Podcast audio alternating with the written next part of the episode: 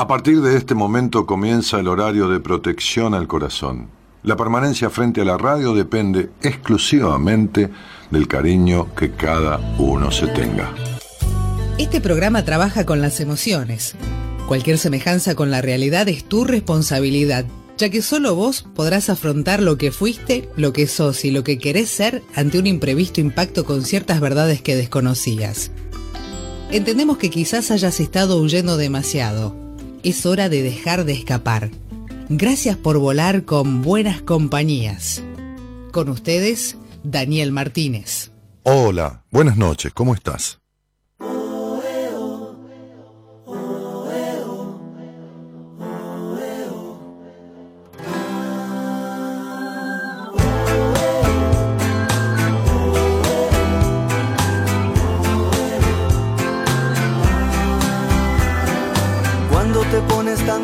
Sos una máquina de impedir.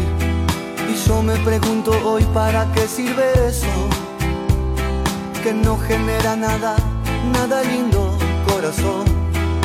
Y oscurece hasta el sol, como un eclipse de amor. Lo que nos mata mucho antes de que podamos existir.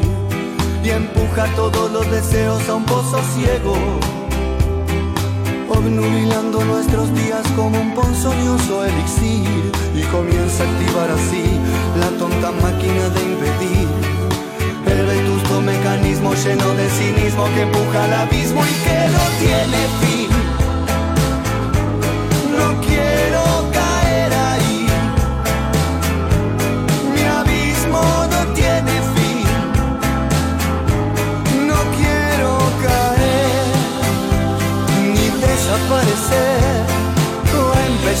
Ser miserable payaso, un pobre lacayo de tu compasión.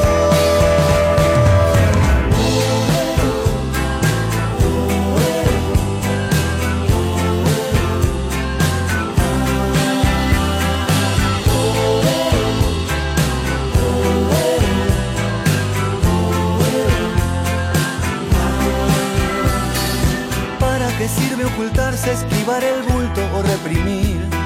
¿Acaso nos hace sentir mejor todo eso?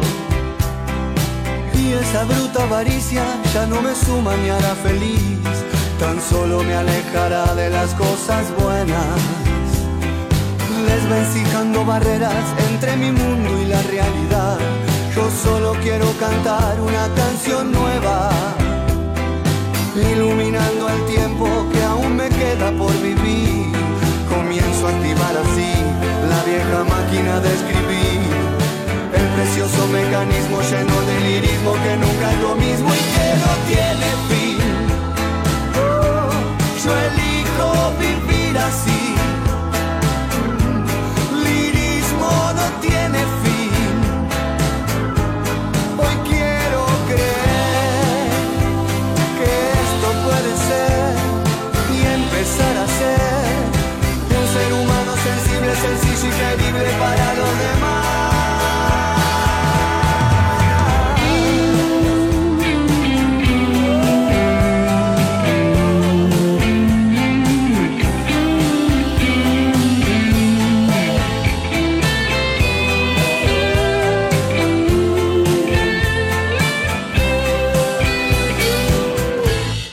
Y ahí termina el compás y termina la canción. ¿Viste? Es un corte abrupto. Es un, es un interruptus. ¿No? Un interruptus. Bueno, digo, vale el gusto, no la pena, porque esta frase de que vale la pena, ¿cómo están? Buenas noches a todos. Este, mencionar eh, que eh, en enero del 2008, eh, de parte del presidente de la Academia Española de Radio, eh, en una reunión eh, o conferencia general de la UNESCO, la, la, número 36, estoy leyendo algún dato acá porque no tengo todo esto en la cabeza, eh, la conferencia general de la UNESCO número 36, o sea, 36, el presidente de la Academia Española de Radio, un tal Jorge Álvarez, solicitó se instaurara el Día Internacional de la Radio. quiere decir que hace 10 o 11 años que se, no se festeja, pero se instauró y se conmemora, digamos, el Día Internacional de la Radio. Este, acá sí voy a leer, porque el director general de la UNESCO en ese momento era Koichiro Matsura, Matsura ¿eh? Koichiro, Koichiro Matsura, este, era él, ¿eh? así que no jodan porque era él. Este, este, y bueno, ahí se pusieron de acuerdo, cocinaron la cuestión en, la UNESCO, que más que UNESCO eran muchescos, ¿no? porque no era UNESCO solo. el pibe tenía el chiste fácil, pero bueno, está bien. Este, no se rió nadie. Entonces, este, ¿qué se dijo ahí? Se dijo que la, la radio es un medio de comunicación único, único, para celebrar, digo, eh, no digo de, de, y cornetas, no, no, esto como cuando dice una celebrar la misa con celebrar, ¿no? Bueno, este la diversidad humana y constituye una plataforma para el discurso democrático, diría. ¿no? Fidel Castro se ponía a hablar en el programa de él, eh, como Chávez hablaba 14, 15 horas seguidas, pero bueno, digamos que es a lo que apunta. ¿no? Esta capacidad de llegar al mayor número de público posible la convierte en una herramienta, la radio, indispensable para dar forma a la experiencia de la sociedad en la diversidad. Y es, digamos, el escenario perfecto para la multiplicidad de voces, ¿no? Para una amplia variedad de programas que muchas veces no podrían estar en un medio como la televisión porque el costo del segundo en televisión es altísimo y entonces este, no, no habría manera, ¿no? en mi caso yo ni me interesaría porque este programa hecho en televisión, yo hice 12 programas en televisión eh, con respecto a este tipo de programas, pero era la tarde, había que grabar las charlas con la gente, una cosa que no tenía frescura se llamaba, están ahí subidos en mi Instagram, en, perdón, en mi, en mi canal de YouTube, ¿no? Canal que se llama Daniel Martínez. Eh, se llamaba ese programa que hice en Canal Metro, una serie de 12 programas, se llamaba Cuentos para despertar a los grandes. Viste que los cuentos son siempre para dormir a los chicos, ¿no? Le, cuenta un cuentito, el nene se duerme. Este, por lo menos me pasaba a mí con mi tío, ¿no? Mi tío tenía un tío que vivía a la vuelta de la casa donde yo nací, este, la casa de mis padres, y, y, hasta que mi tío no venía a cantarme, porque tenía un almacén ¿no? a la vuelta, este, un almacén que había sido de mis abuelos, ¿no? Hasta que mi tío no venía a cantarme, yo no me dormía. Ya era caprichoso de chico. Se ve que no sé qué historia mi vieja, ¿viste? Porque hay que echarle la culpa a alguien. Debe haber sido mi mamá, ¿viste? Que no sé, algo. Digo esto porque el otro día una mujer decía, mirá, Daniel, yo la verdad que te escucho, pero, ¿viste esta costumbre tuya de echarle la culpa a los padres? Yo nunca le eché la culpa a ningún padre, ni a ninguna madre. Simplemente explico el origen y digo siempre que son responsables, la responsabilidad, porque vos tenés un hijo, tenés la responsabilidad de criarlo entonces yo no tuve hijos porque soy un tipo fóbico, no, tuve ganas, no, no, no, no, no, no, no me dio, no tuve ganas, no tengo ganas, no, no, no, no es lo mío, por ahora, por hasta hoy. Me casé hace un año, por ahí decidiré tener un hijo. Pero digo, este, es más, lo hemos hablado con Gaby, pero digo, cuando uno hace algo en la vida, tiene que asumir la responsabilidad. Tiene que asumir la responsabilidad de lo que hizo todos. El niño no puede asumir una responsabilidad. Un adulto sí. Hoy tenía yo una entrevista con una mujer, porque una mujer de 34 años es una mujer, no es una nena. Entonces me decía, Sí, yo este, eh, eh, eh, rompí una relación hace poco con mucha emoción, ¿no? Todavía nos seguimos hablando, pero él era muy celoso, él me asfixió mucho, él esto, él lo otro. Pará, le dije, pará, pará, pará, pará, vos sos igual que celoso. No, ¿cómo me empezó a discutir? No discutir así de, manera violenta, pero enfáticamente que no era celosa. Es posible, esto sirve. A ver, es como que yo diga que esta camisa tiene círculos, no, no, no cuadros. Es, es, la misma ridiculez. Pero bueno, eh, estamos hablando no de una cuestión de observar una forma geométrica, sino de observar conflictos propios, que no lo podemos ver. Yo también cuando fui a terapia, eh, eh, hace 35 años, no veía las taradeces que tenía, ni las estupideces, entre comillas, digo, este, que yo las creía como grandes y eran todas al revés. Bueno, en fin. Ahora, yo no culpo. Culpar sería, a ver, el otro día le explicaba a un pibe que cometió unos errores y tenía culpa. Y le digo, eh, algunas cosas que afectaron a otros, ¿no? Pero, pero él tenía culpa. Le dije, para un poquitito, vos cuando hiciste tal cosa, ¿lo hiciste para joder al otro? Ah, ¿Para joder? No, no, ni en casualidad. ¿Y entonces por qué culpa? ¿Qué dice la religión? Dice, hay pecado, ¿no? Vamos a hablar de... este eh, tomemos la religión como, como si fuera una ley, ¿no? No, no religiosa de Dios y el pecado que te castiga con el infierno, ¿no? Hay pecado cuando hay pleno conocimiento y deliberada voluntad. Ahora, en la ley, la Constitución dice, nadie puede arrogarse el cometer un error por no haber conocido la ley. Tiene obligación de conocer la ley. Ok, bueno, pero ustedes vieron que una cosa es que un tipo mate a alguien de un tiro y otra cosa es un tipo, qué sé yo, estaba arreglando una, una, maceta en el balcón, se le cayó y le pegó a alguien en la cabeza. El tipo no tiró la maceta para matar a alguien o para lastimarlo. No hay una culpa. Hay una responsabilidad, quizás. Entonces, bueno, puede ser un homicidio no culposo, un esto, un lo otro, bueno, 20 cosas, ¿no?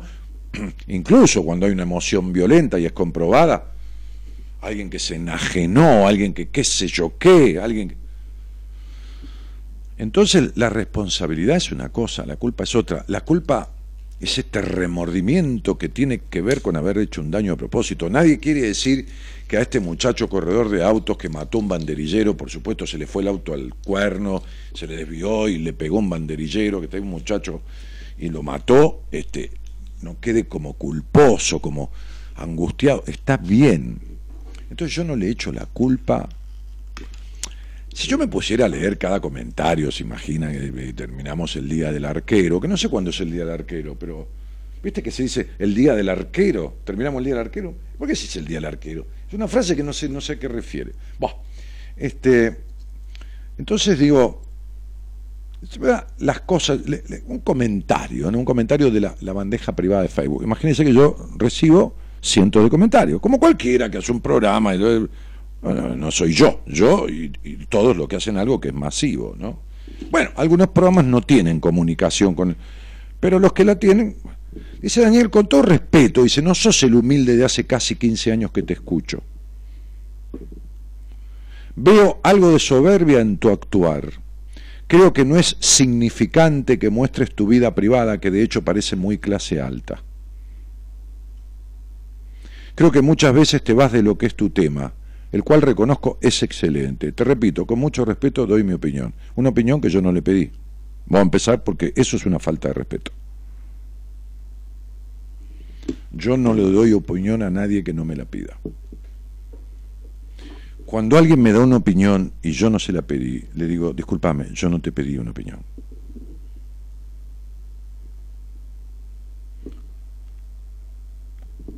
Un día hace 25 años un amigo, yo estaba novio con una chica que fisonómicamente, que yo, no era el estilo de mujer, que eso su cara, su cuerpo, el color de piel, que él entendería que tenía que ser mi novia, qué sé yo, vaya a saber, vaya a saber.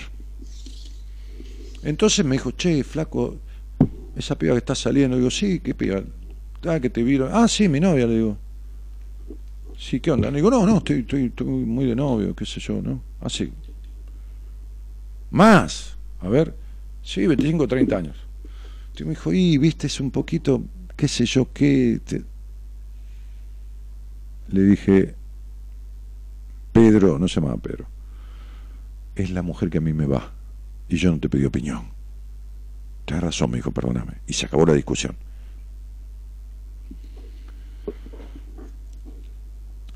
Ni de casualidad, a mis mejores amigos le dije alguna vez algo de su vida sin que me pidiera opinión. Pero vamos a dejarlo así. ¿Por qué? Porque uno es un tipo público y en, esto de la radio, nada más, porque yo la verdad que no me propicio mucha vida pública. Este, incluso cuando hice televisión todos los días en, la televisión pública, eh, teníamos el segundo rating de la televisión pública, de la televisión pública del Canal 7, no de, toda la televisión argentina, del Canal 7, primero estaba el noticiero, segundo nuestro programa, que se llamaba Por Nosotros, en donde enseñábamos a emprender a la gente, porque había sido la, crisis del 2001, 2002, 2003, quedaron todos, quedamos todos, todos no, pero muchos hechos mierda económicamente, esto, lo otro. Yo inclusive. Este, eh, yo que la señora dice que tengo una clase, una vida de clase muy alta, no sé qué le llama, ella será de clase muy baja o qué es la clase muy alta. La verdad que yo trabajo y el dinero que gano me lo gasto en disfrutarlo. ¿Sabes por qué? Porque no sé cuándo voy a vivir ni cuánto voy a vivir. Está bien, dejo un poquito guardado para pagar la luz, el vencimiento de tal cosa, para tener para dos meses, tres, listo, si me pasa algo, pero esos son mis ahorros. Eso. Punto. Chao. Eh, entonces, desde algún lugar, em, yo le pasaba hoy a mis, a mis pacientes, porque tengo siempre un, WhatsApp con ellos, una lista de difusión, y le pasaba un video, le pasaba un video, y te lo pasé el video, ¿no? Pasaba un video eh, que, que, un poco estoy hablando para, no, no para esta señora, ¿no? que con todo respeto se metió en mi vida, ¿no? en la vida que nadie le permite que se meta, si nadie le dio permiso para meterse. Pues cuando a mí alguien me llama y me, llama, yo no le toco el timbre a la gente. Dice, bueno, ¿qué tal? ¿En qué fecha nació, señora? Ah, bueno, usted tiene un problema. No, no, ni loco, para nada. Este, le mandaba a mis, a mis, no a raíz de esto, ¿eh? porque esto, esto fue ahora la noche, este comentario de esta, que lo leí en el Facebook. Eh,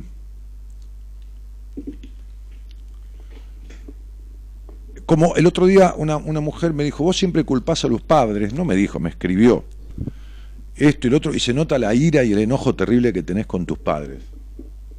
Yo. Pero, ¿entendés? O sea, lo que está diciendo habla de ella, no de mí. Ella tiene una terrible ira y terrible enojo con los padres, ¿no? Que me lo pone a mí. Jamás. O sea, sí, ha discutido con mi viejo, con mi vieja, ira y enojo, los amé.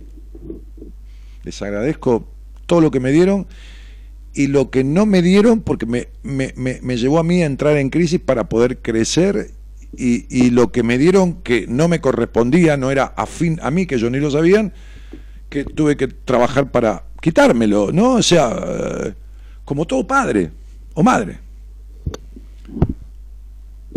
Pero me amaron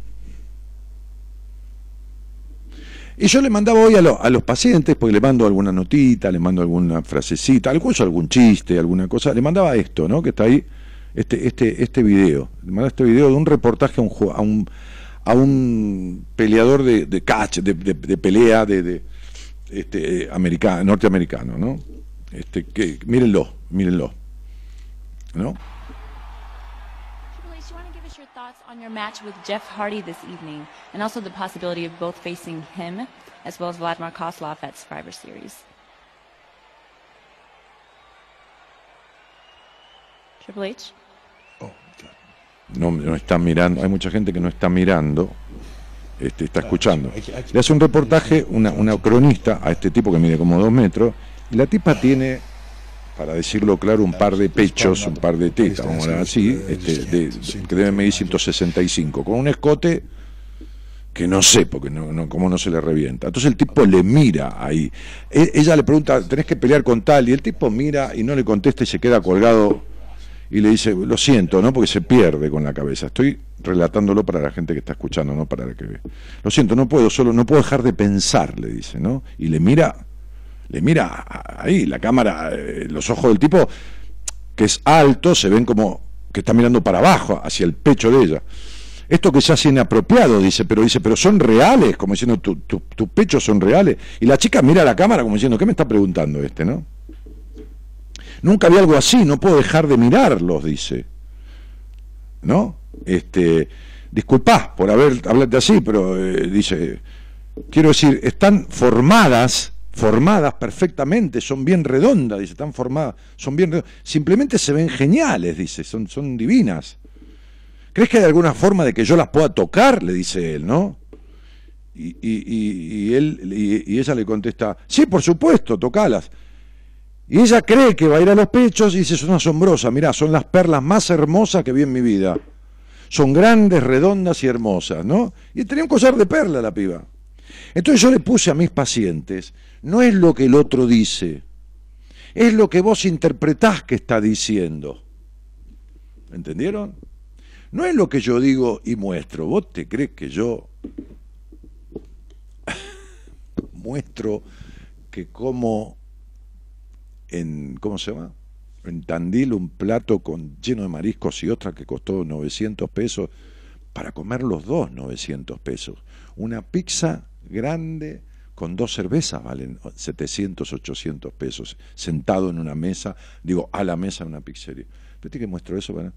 Entonces, la pequeñez mental de muchísimas personas, propias de un país incivilizado, desigual, este, maltratado y resentido, porque es un país resentido, en general, no digo en particular, pero en, general es un país resentido, porque odian lo que después anhelan, odian a, a los yanquis hijos de puta, gallegos de mierda, tanos brutos, negros de mierda, los peruanos, estos colombianos del orto, los venezolanos que nos vienen a invadir acá, los chinos de mierda, enanos de mierda, putos de mierda, judíos de mierda, todo es una mierda. ¿Entendés? Esto es de resentido. Es de resentido. ¿Sabes? Mira, el Fondo Monetario Internacional es una reunión de muchos países donde muchos países ponen guita para préstamos a otros países, que no le ofrecen a nadie. Vos le vas a tocar el timbre y te dan si quieren, si no quieren no te dan, pero no van a tu casa a obligarte a tomar la guita. Del 100% de la plata que el Fondo Internacional tiene prestado en el mundo, Argentina debe el 50%, un poco menos, 46%. Escucha lo que te estoy diciendo.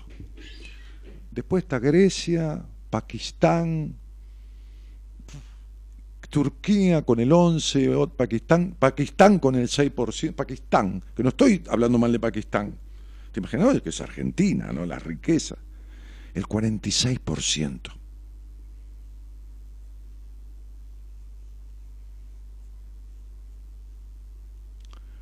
Entonces hay tanto resentimiento, ¿no? Hay tanta cosa de molestia, que por supuesto, imagínate que si hay una fórmula para fracasar en la vida es querer conformar a todo el mundo, ¿no? Ni en pedo yo me pongo a conformar a nada, ni dejo de publicar nada, ni no nada, ni dejo de putear o no putear por querer conformar a nadie, porque si no me tengo que partir en siete mil pedazos. ¿Te imaginas que ah, solamente en el Facebook hay 73 mil personas? ¿Entendés? qué, hago? ¿Cómo soy yo para conformar los 73 mil? ¿Entendés? Entonces, en, realidad, este que es el mal, el principal mal del ser humano, y que, y que se, instaura en la infancia, ahí tenés, ¿ves? Este, este, por sobreadaptación, por desconsideración, por sobreprotección, por lo que cuerno fuera, digo, es una de las cosas, no a todo el mundo, la necesidad de aprobación, porque el niño tiene un complejo de inferioridad, se siente inferior, se siente inhábil, no tiene fuerza, no tiene capacidad, no se siente igual que el padre que mide dos metros, o, le parece que mide cinco mil, ni que la madre, ni nada, la nena no tiene nada, la madre tiene unas tetas así, o sea, el chico es un disminuido total que tiene que arreglárselas para compensar, es una, un pobrecito ser, y lo digo pobrecito con toda ternura Imagínate el quilombo que tiene, le duele la vida para el carajo, le duelen los dientes, cuando se le caen, le sale sangre, le duelen las rodillas, se queda sin dientes, lo carga todo el mundo. Tiene un quilombo de la puta que lo parió para adaptarse a la vida. Ahora, imagínate vos si encima le meten destrato, maltrato, golpe, desconsideración, abuso emocional, abuso sexual físico, abuso sexual este, psicológico. Imagínate vos, lo haces mierda, lo haces mierda. Entonces, cuando yo me encuentro con alguien, como hoy le tuve que explicar a esa piba que si estuvo con un tipo enfermo, le dije, ¿este tipo cómo se llama? Así, así. Bueno, muy bien este tipo es así y así y así, no tiene ningún defecto, no acepta nada, te trata de esta manera, te dice esto, procede tal cosa, sexualmente es compulsivo, que acá, todo. Y vos sos exactamente igual. Y tenés conflicto por el hogar donde naciste, por esto, por el otro, porque ahí está, porque quién diría tal cosa, mi mamá. Y que tu papá no estuvo, no, siempre nada, esto, peleas entre ellos. ¿Vos qué vivís haciendo con tu novio? Pelean. Bueno, entonces, entonces le tuve que explicar todo. ¿Y de dónde viene uno? ¿De un ombú? ¿De dónde mierda viene uno? De una paloma, lo cagó una paloma y ahí cayó. La mina celosa. Al pobre, la cagó una paloma celosa. No. ¿Cómo querés, ¿Qué querés que haga yo con un paciente que le empiezo a hablar de ciertos conflictos, que me empieza a preguntarme ciertos conflictos y resulta que la mamá, la mamá, la señora que la parió, le dijo de chica, cuando yo tenía sexo con tu papá, lo sentía como una ofensa a Dios. Listo. Fíjate, mira, qué linda frase, reiterada, por supuesto. Lo sentía como una ofensa a Dios. Por esa ofensa a Dios nació ella. O sea que ella la, chica, la, la, mujer, una chica de mediana edad que yo estaba atendiendo hace dos años, nació de una ofensa a Dios. Así que imagínate el quilombo que tiene con Dios esa piba, que para estar acá le debe a la madre haberse sacrificado por haber ofendido a Dios, teniendo que aguantar tener sexo con el padre, que lo sentía como una ofensa al Señor. Están de la cabeza hechos mierda, ¿entienden? Entonces, ¿qué le tengo que explicar yo? ¿De dónde le viene su quilombo de vida?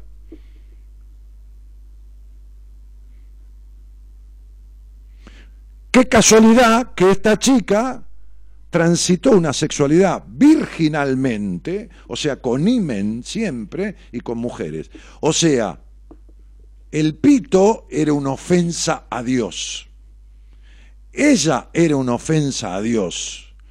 No tocó un pito masculino, ¿no? No un pito de, del referir en su vida, en tres décadas de vida pero encima tuvo sexualidad con mujeres, que está muy bien, no hay ningún problema.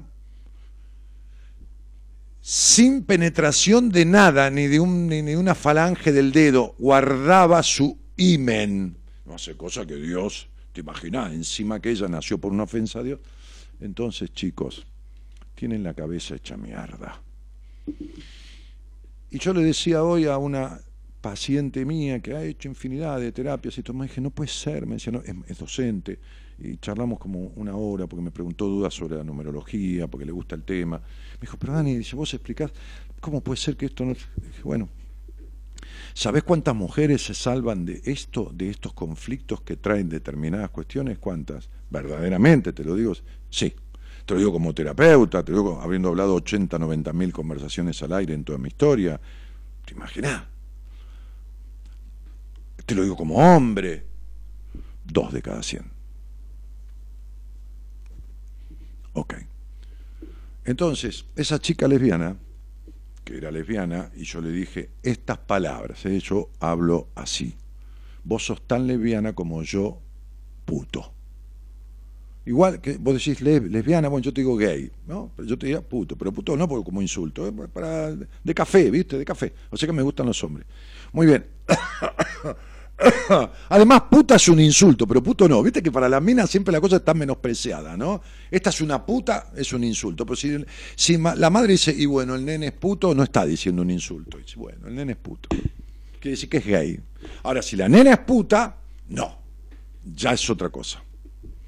Estas cosas de las minas que son ciudadanos de tercera, cuarta o quinta categoría, no lo son. Están estigmatizadas como y por ellas mismas. ¿No ve cómo la tratan alguna? Que yo, esa Jimena Barón, que no, no es harina de mi costal, ¿eh? no, no es una tipa que me agrade, pero, pero digo, ni, físicamente, ni su forma de ser, un carajo, no me agrada en nada.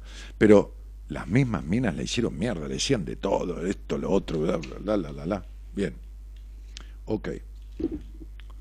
La, la chica lesbiana, por supuesto, la atendí cuatro meses, no es más lesbiana. Ya, no es más, dejó de ser lesbiana.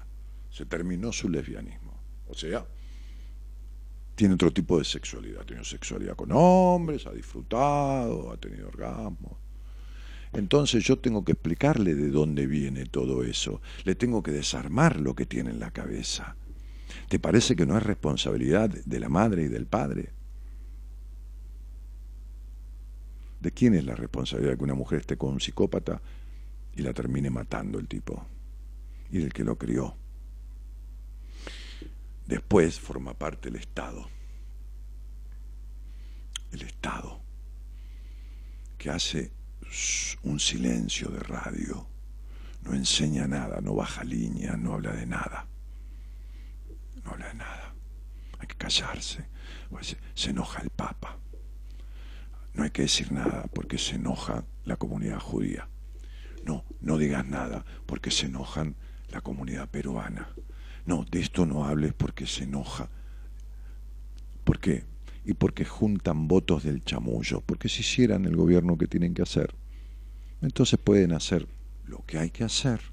Algunos se va a enojar, porque no se pueden poner contento a todo el mundo, pero van a tener un éxito. Vieron que hay gente que me odia a mí, se enojan, y sin embargo, esto es un éxito. ¿Por qué? Porque yo hago lo que quiero y el resultado es favorable. Vivo de esto que amo, punto. No soy millonario, no tres carajos de nada. Vivo de lo que amo y hago y quiero hacer y donde quiero hacerlo. Estaba, me venía a buscar de Radio Continental hace un año y medio atrás. Y no fui. No. ¿Qué hago? No fui. Entonces, digo, y digamos que en magnitud es una radio 250 veces supuestamente más grande que esta, pero parece que si no puedo contestar yo 250.000 mensajes, ni atender 250.000 pacientes, ni los terapeutas de mi equipo tampoco. Entonces acá estamos cumpliendo 11 años desde que se instauró el Día Internacional de la Radio. Y en Argentina me parece que se cumple el centenario este año, fue en 1820, en, eh, no, en 1920, en el 2020 los, los 100 años de la primera transmisión de radio que se hizo desde un teatro. Radio que no, inventó Marconi, un tal Marconi la patentó, pero el boludo de Tesla, que ya había hecho cagada con, con, con, eh, con Tomás Alba Edison, porque Tesla, viste que la marca de los autos americanos, Tesla, este, este, Tesla eh, inventó la, la, bobina para la, transmisión eléctrica, por lo cual se, generó la lamparita, pero no lo patentó. Y Edison tomó eso, después lo patentó y consiguió algunos financistas y lo patentó. Ahora, eh, la radio la desarrolló Tesla, pero se quedó en babias este Tesla, que, era un tano medio en babia, este, y Marconi, que medio laburaba con él, qué sé yo, agarró la patente, la patentó y le dieron el premio Nobel. En el año 1946, muchos años después, la, Suprema Corte de Estados Unidos le quitó los derechos de autor de la radio, pero ya, olvídate, porque le habían dado el premio Nobel a Marconi, este, este, le quitó y le, devolvió, supongamos, a, los Tesla, este, este, el, derecho de, autoría, de descubrimiento este, de la radio. Em, bueno, viste qué diversidad de temas. Bueno, la radio está en esta particularidad. ¿Sabes por qué? Porque a donde ni mierda llega la internet, ni en pedo, ni en pedo, países del mundo que no llega, olvídate que internet, ni internet, no hay ni, ni, ni. Llega la radio. Llega la radio, una radiecita, una cosita, la radio llega. ¿Entendés? Este, olvídate de un celular, quien quiere que tenga un celular, no, ni en pedo. Pero llega la radio. Estas cuestiones de la radio, ¿no? Hay un tema, ¿no? Hay un tema musical. Este, hay, hay varios temas. Hay un tema que, es muy movedizo sobre la radio, este, pero no, hay un tema de Django, ¿no? De Django es poner, poner un toque, ¿eh? que dice, dice así, mira. Un toque. cansada de luchar, tantos días de esperar tanto amor por entregar.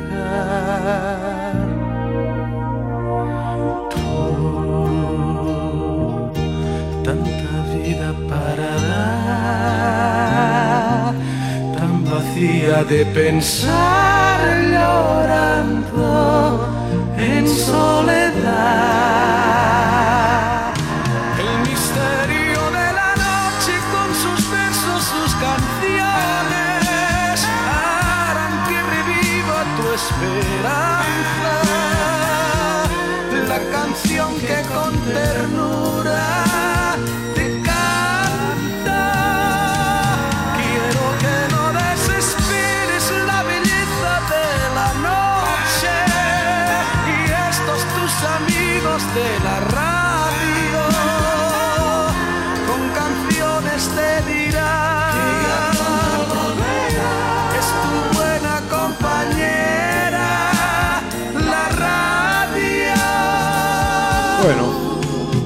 Gracias, señor musicalizador, el musiquero. Así que, así es esta cosa, como dice Barbosa, el que no la sufre la goza. Eh, temazo, dice Fabio Escobar sobre este tema de, de la radio. Tesla fue un genio y un benefactor de la humanidad. Sí, Patricio, pero tuvo esta cosa, no era pragmático, llegaba siempre tarde. Ya sé que Tesla fue un genio. Te reconozco y te doy la derecha. Pero fíjate qué cosa, ¿no? Como hay personas que hacen grandes cosas, ¿no? Este, este, y las disfrutan otros, o otros se llevan el, digamos, el, rédito, el galardón, el reconocimiento, el premio Nobel, negro. El- lo mismo sucedió con, con, Edison y Tesla, ¿no? Está bien, Edison consiguió la financiación y todo lo demás, este, y en un momento hasta se le quemó todo el laboratorio, ¿no? Es, famosa esa anécdota, ¿no? Este, se le hizo mierda, se quemó todo. Te imaginas trabajar con electricidad, bueno, que sé, un corto habrá habido, todos experimentos en ese momento. Y cuenta esta anécdota que estaba, cuando llega el hijo de Edison a, a- a semejante incendio, estaba Edison sentado enfrente, digamos como si te sentás en el cordón de la vereda enfrente, mirando todo hecho mierda. Y el hijo le dijo, ¿y ahora qué vamos a hacer? Y Edison le contestó, y habremos hecho todo mal, va a haber que hacerlo de vuelta. Fíjate lo que es el empeño de un tipo en lograr lo- algo en lo que él cree. Habremos hecho todo mal o algo mal, dijo. No sé, no, no, no sé exactamente, no importa, pero la actitud, digo, tendremos, tenemos o tendremos, tenemos que hacerlo de vuelta.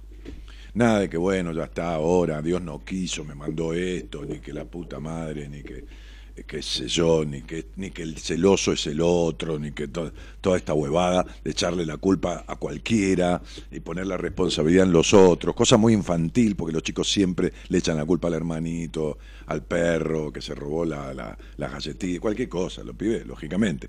Son amorosamente minusválidos, ¿no? Entonces, el cagazo que tienen de que esos gigantes que los dominan y los manejan lo echan a la mierda y se la rebuscan como pueden, mienten, oculta, ¿qué van a hacer, pobrecito mi vida? En fin. Eh, hoy estuvo Diango con Verónica Lozano, es un capo, con su nieto. Ah, mira qué loco. Lo que hablas de, que las emociones tienen que ver con todo, la economía, el reconocimiento, etcétera, aplicará a Tesla en algún sentido, sin duda. Sí, seguro, por supuesto. Claro.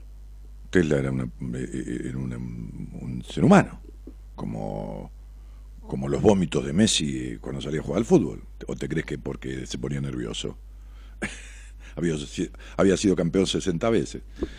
No, no, tienen otra connotación los vómitos de Messi o, los cigarrillos de marihuana de Obama. ¿Qué te cree que se va a salvar? Este, no, loco, cada uno tiene su quilombo. Beatriz, me pusiste una fecha y yo no contesto nada con eso. Si querés hablar conmigo, llama a mi productor, salimos al aire y veremos qué te pasa. Porque este si a los 58 años estás triste por la falta de tu mamá y se murió hace dos días, estás de duelo. Si se murió hace 10 años, tenés un problema bárbaro. Si se murió hace 3 también. Entonces, este, eh, yo no te voy a dar respuestas con una fecha, porque esto no es un adivinatorio, ¿me entendés? Tenés un conflicto, bueno, lo hablamos, trato de ayudarte en lo que pueda, y si no, bueno. Espero que tengas un bonito programa, dice David Nahuel. Bueno, muchísimas gracias, Tigre. Un abrazo. Eh, mm, mm, mm, saludos, este, bueno, algunas interacciones, este, eh, que sea Antonio Lupoño, eh, vos sabés mucho, siempre te leo, jaja, caro ampa. No, yo no sé mucho, sé de lo que sé y, no sé de la mayoría de las cosas, y eso fue para mí, este...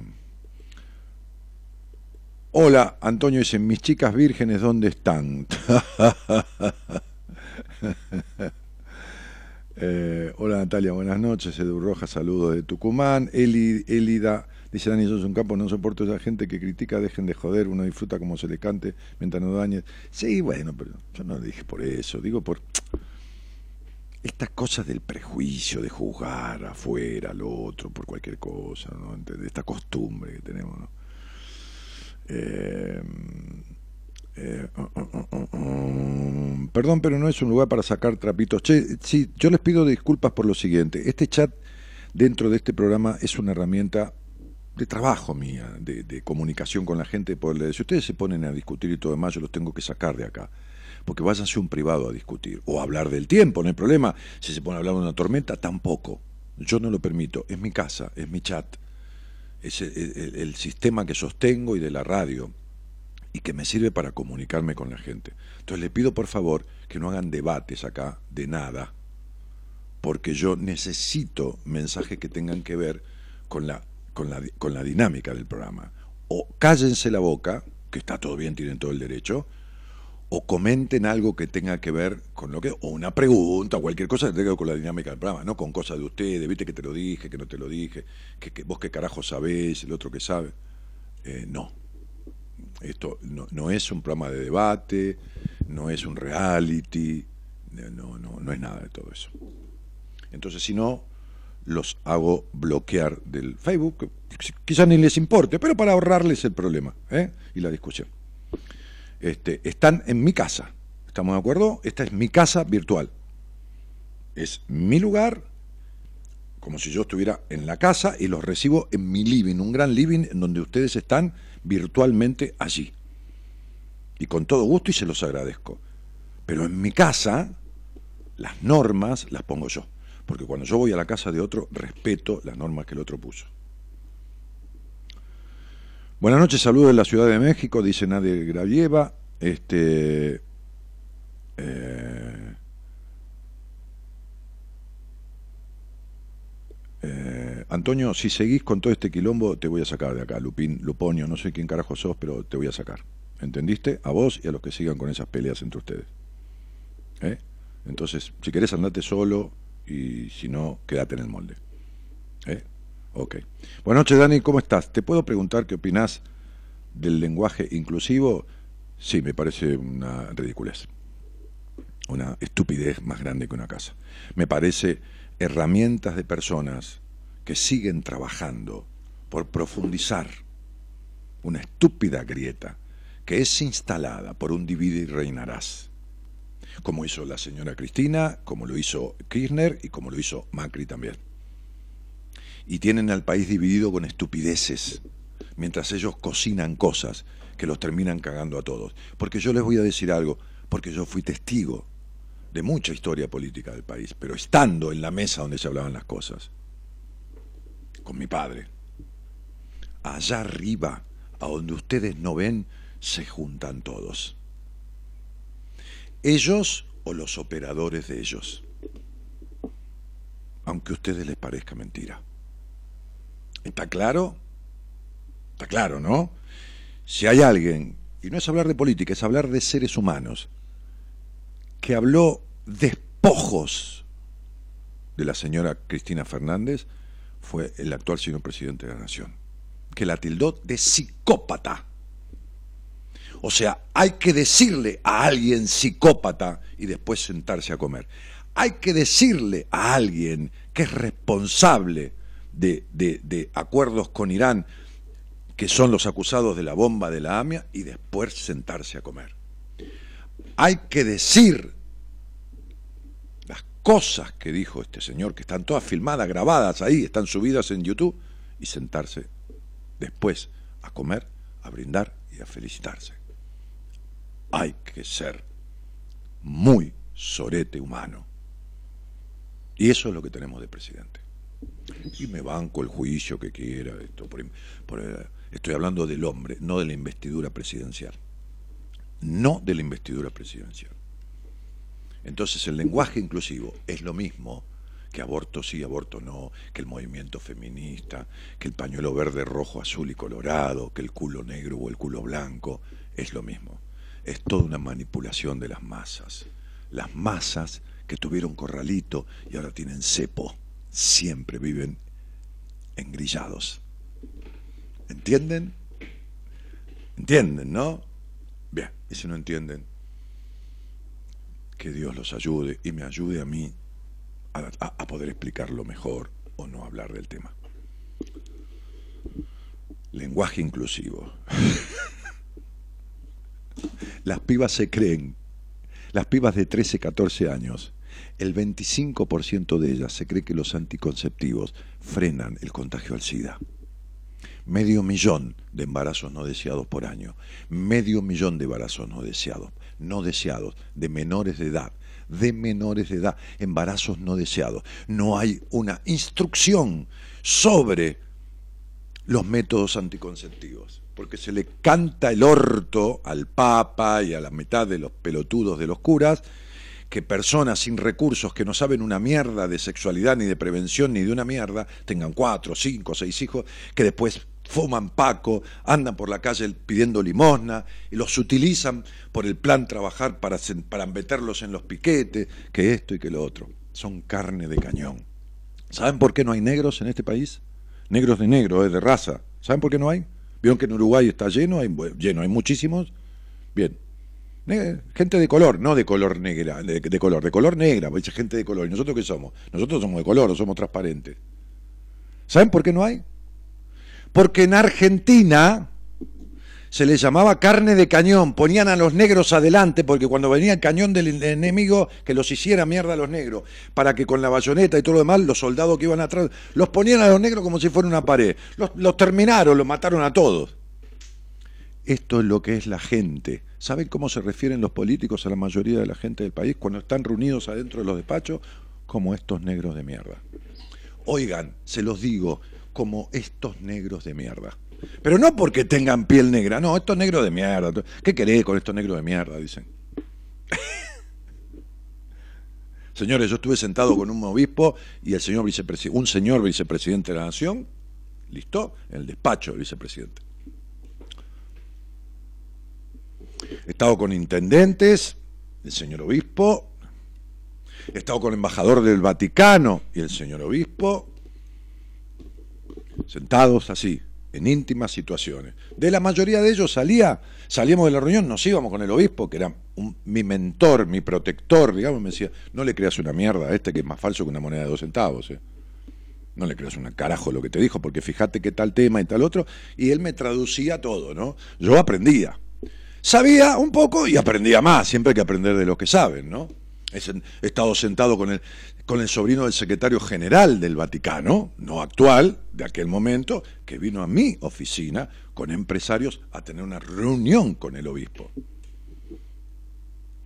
Hablando en tano, medio en español, medio en tano, porque vinieron de Italia, italianos de, nacimiento. Entonces había un programa llamaba Yo fui testigo, y yo fui testigo de un montón de cosas de estas. Nosotros, para la mayoría de ellos, somos unos negros de mierda. Fíjate una cosa, ¿cuántas clases sociales hay? ¿Cuántas clases sociales hay? No, decime, ¿cuántas clases? Tres. Ahí está. No. ¿Cuántas clases sociales hay? ¿Cuántas clases sociales hay? Tres. Claro. No. Hay cuatro clase baja, clase media, clase alta y clase política. Cuando los políticos dicen la clase política, están dejando al resto de las clases de afuera. ¿Estamos de acuerdo? Cuando yo fui candidato a intendente de La Matanza por un partido vecinalista, porque la iglesia me lo pidió, y yo accedí, por supuesto, y cuando vi lo que era eso del lado de adentro, de muchas cosas que viví, confieso, juro, que un día tuve una conversación, yo, yo conmigo mismo, como fantaseando una conversación con Dios, ese Dios al que aquel obispo y algunos curas me habían dicho, no vas a ser tan pelotudo de tener temor del castigo de Dios, no, boludo, porque Dios no castiga. Fíjate la manipulación. Y en esa charla, supuesta charla con Dios, esperando que Dios me escuche, qué sé yo, ¿viste? La manera que cada uno crea, que si el que no cree nada no cree yo, mi manera, no jodo a nadie. Le dije, mira hermano, si de algo tengo que servirle a los demás en mi vida, te pido por favor, te lo pido por Dios, que sos vos, ¿no? No sé si sos vos, quién sos, que no sea a través de la política. Esto fue un pedido que hice yo desde el alma, ¿se entiende? ¿Se entiende?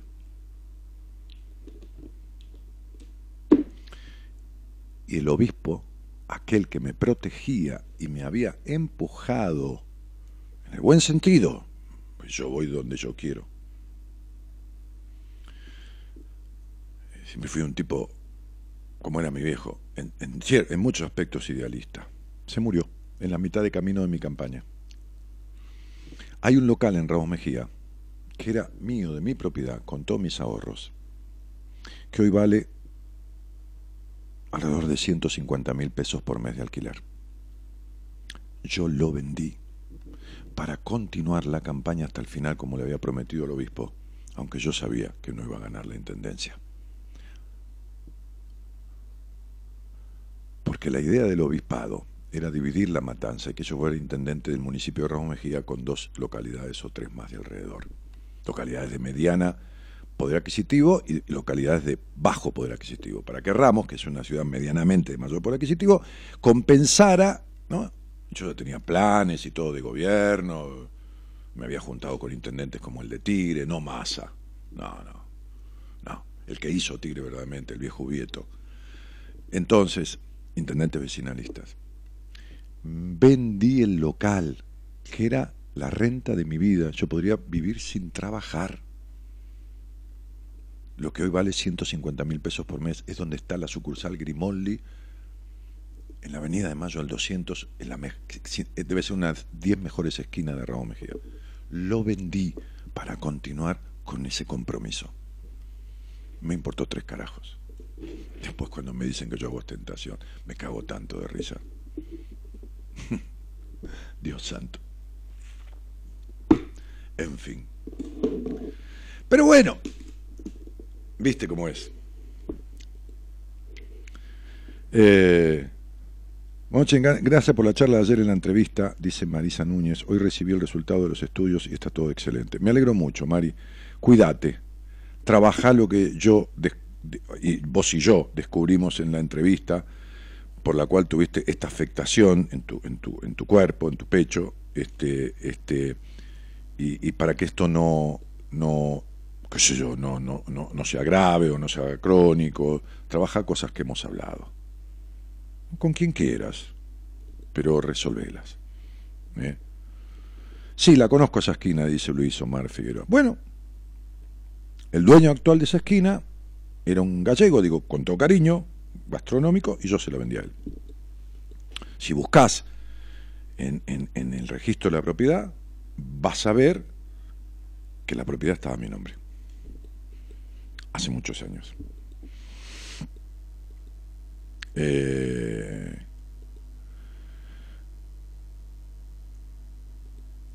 Andrea dice, después de esto no voto más y pago la multa. Pero escuchame una cosa, yo estaba en La Matanza, te estoy hablando de La Matanza, yo he recorrido los, barrios, digo con todo respeto, bajos de La Matanza, donde he visto baldes de agua con pequeñas larvas que se veían a simple ojos de vista de donde tomaban el agua los chicos, al lado de una cantera, ¿Entendés? He visto gente durmiendo en un pozo, cubierto de diario el pozo por ¿entendés? Con papel de diario. ¿Está claro? Bien. Este,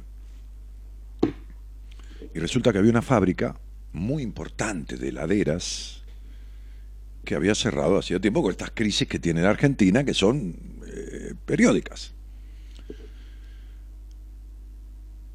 Entonces quería reabrir. Y para reabrir necesitaba condonación de deudas que tenía. ¿Viste? en la municipalidad vos pagás alumbrado barrio limpieza. Era una fábrica importantísima de heladeras. ¿eh? Una marca clásica de heladeras. Que empieza con S. Entonces, este, y tiene cuatro letras. Entonces, este, en ese momento, el dueño de la matanza, el dueño político de la matanza era un nefasto. Un tipo nefasto. Nefasto. no le dio ni posibilidades de pago para que la fábrica reabra. No aceptó ninguna propuesta. ¿Sabes qué pasa? Que si vos tenés trabajo y ganás tu guita, votás a quien se te cante las pelotas. Pero vos si vos tenés un plan trabajar, un plan hijos, un plan hambre, un plan de esto, un plan del otro, un plan de la concha de la lora, tenés que votar. La piba que labura en casa, que ahora se separó y necesita trabajo. Hace años que viene a mi casa una vez por semana. La ropa, limpiar todo, que esto y el otro, y después se va, nosotros lo mantenemos. No tengo tanta plata yo como para pagar una señora que limpie todos los días, mi mujer y yo trabajamos. Entonces lo mantenemos, cocinamos, lavamos las cosas, ordenamos un poco. Bueno, ella viene, lava la ropa, la plancha, qué sé yo, y después nosotros. El señor Daniel me dice, hace años que trabaja en casa. Vero es de la zona sur. Y un día le dije, che, Vero, le dije, ¿por qué? ¿Por qué no te buscas, qué sé yo? Le dan a tanta gente por nada un plan. No, dice, ¿sabe por qué? Pues yo no quiero ir a los piquetes. Mi, mi hermana tiene, mi prima también, pero si yo tengo un plan me obligan a ir a los piquetes, si no, no me, me, sacan el plan. Yo no tengo intereses políticos de nada, a mí me chupa un huevo la derecha, el centro y la izquierda. ¿eh? O sea, sería, a ver, yo no estoy hablando en contra de nadie, en a favor de nadie, ni por eso me quiero salvar de nada, ¿eh? Porque no tengo nada de qué salvarme. Te cuento cómo es, nada más. Ahora vos sé lo que se te cante el culo. ¿Qué querés que te diga? Hace lo que se te cante el culo. Créele a quien quiera. Ah, decí todes, decí todi, o qué sé yo, Nesquí, qué sé yo decir lo que quiera, y discutí con el otro que dice que no. Y mientras ustedes discuten, ¿entendés? Este, no voy a decir la, palabra que se los van cogiendo porque no queda bien, pero mientras discuten esas pelotudeces, en el divide y gobernarás, divide y reinarás. Es más viejo que lo me da esto. ¿Está claro? Bien. Entonces esa fábrica en La Matanza nunca se abrió. ¿Quieren que les diga una cosa? Había un arroyo en La Matanza que está entubado tres veces y está a cielo abierto. Pero figura en los libros de la municipalidad, ya no sé, ahora que ya está entubado verdaderamente, figuraba hasta el año 2000 entubado tres veces y estaba al aire libre. Hay calles pavimentadas dos veces o tres que siguen siendo de tierra. Están pasadas como pavimentadas y cobradas. Pero pues, no es la matanza, o sea, esto es así, el 90 5 o el 92 o el 90% de los lados. Entonces de lo que les estoy hablando no es de partidismo político. Nah, ¿qué me importa a mí eso? Les, les estoy hablando del problema que tienen la gente sometida a los poderosos, sometida emocionalmente, y de qué manera se manipula un niño como también se manipula un adulto. Como también se manipula a un adulto.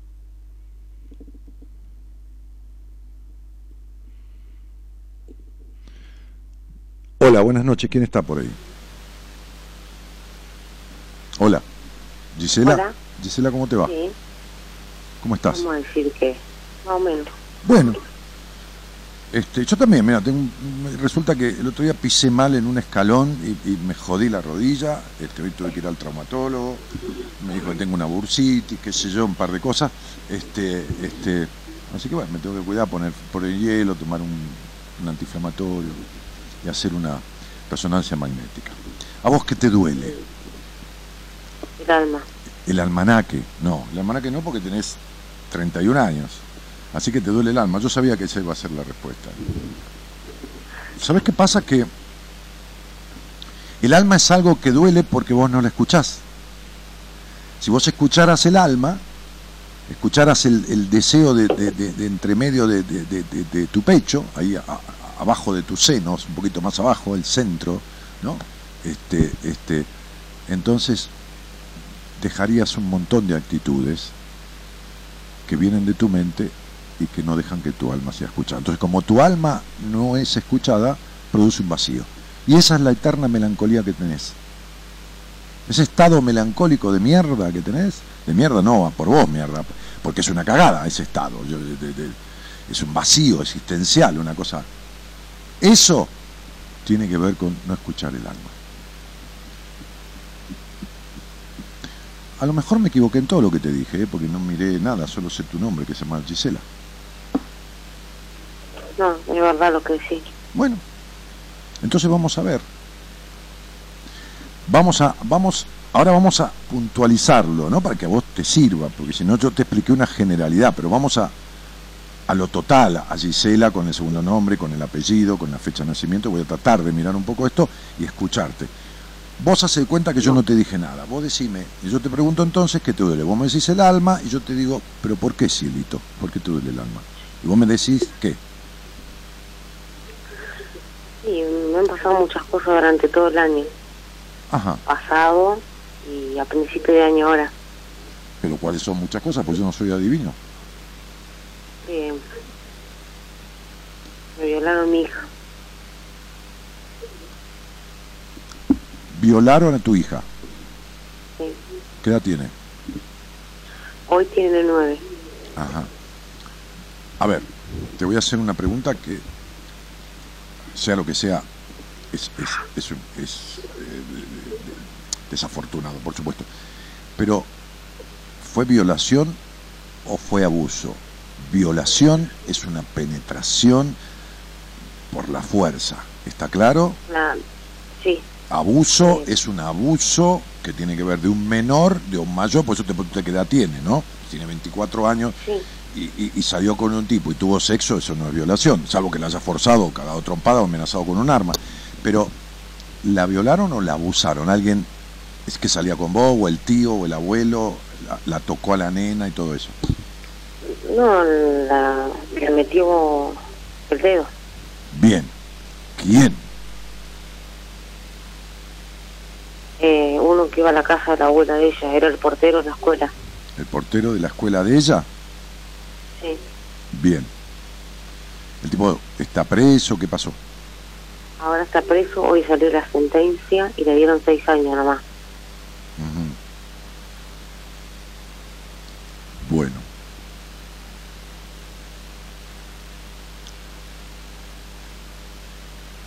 ¿Cuál fue el abuso sexual que vos tuviste, Gisela? ¿Eh? ¿Cuál fue el abuso sexual que vos tuviste? ¿Y yo tuve?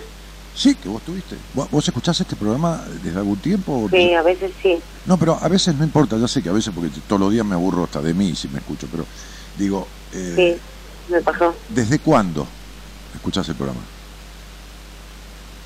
Eh, lo escucho por una amiga que me muestra por YouTube. no importa, mi amor, pero ¿desde cuándo? ¿Cuántas veces lo escuchaste? ¿10, 12, 11, 9? No, recién voy dos veces. Bueno, ¿viste? Bueno, muy bien. A vos te abusaron también. ¿Estamos de acuerdo? Sí. Bueno, muy bien. ¿Me podés decir si esto fue... Espera un poco. 6, 8, 10, 12, 14, 16. ¿A los 6 años o a los 9 años, 8, 8 y medio, 9 y medio? Sí. ¿A qué edad? A los ocho. Exactamente. Bien. ¿Quién fue? Un hombre que estaba en la escuela. Perfecto. ¿Igual que a quién? Que mi hija. Perfecto. ¿Cuándo arreglaste vos las consecuencias no de ese abuso sexual? Porque tu madre también fue abusada. Y tu abuela también. Nunca. Tu mamá fue abusada sexualmente. Tu mamá. Tu mamá, la mujer que te parió, la señora que te, que te parió, fue abusada sexualmente. Y tu abuela también. Ahora, cuando vos arreglaste las consecuencias de la crianza que tuviste, porque fue una crianza prejuiciosa, y las consecuencias que quedaron entre esa crianza y ese abuso sexual que no te permitieron tener un sano desarrollo de tu sexualidad. ¿Lo arreglaste? Bien, entonces tu hija, tu nieta y tu bisnieta van a ser abusadas sexualmente. Porque esto sucede generación tras generación, no lo digo yo, eh, lo tenemos comprobado los terapeutas de mi equipo desde hace muchos años, los que están, los que han estado, siempre, hasta que alguien corta la cadena de abusos. A vos te crió una madre abusada, a tu madre una abuela abusada, y vos criaste madre abusada a la niña que será y fue abusada, y ella va a criar, si no lo arregla, a una nieta tuya que será abusada. ¿Está claro? ¿Se entendió, mi cielo? Sí. Muy bien, Sí. muy bien. Entonces, 10, 11, 12, 12, 1, 3. ¿Por qué tenés ese resentimiento con tu papá? Porque a mí me dejaron los dos, me, tira- me abandonaron. Te tiraron, ibas a Sí. decir. ¿A dónde te tiraron? Me dejaron abandonada ¿A dónde? en un bar. ¿A qué edad? Era bebé yo. Bueno, ¿y quién te tomó? Una familia adoptiva. Bueno, muy bien. ¿Y cómo sentís que te trataron? Eh, bien, Bien, ok, bárbaro. Dentro de esa familia, ¿había gente que con el tema íntimo era prejuiciosa? ¿cómo? Dentro de la familia que te crió, el padre, tu papá de crianza o tu mamá de crianza, que son tus verdaderos padres, Sí. eran más bien prejuiciosos, eran más bien como prejuiciosos, ¿sabes lo que es prejuicioso? No, no. Como que, a ver, aquella es una puta de mierda, cuidado con esto, Sí. ¿eh? Sí, mi mamá por ahí me decía eso. Bueno, esos son, esos son abusos en la sexualidad desde lo emocional de la crianza, o sea que fue doble lo tuyo, por intrusión en el cuerpo de la niña y por el abuso. Entonces, eh,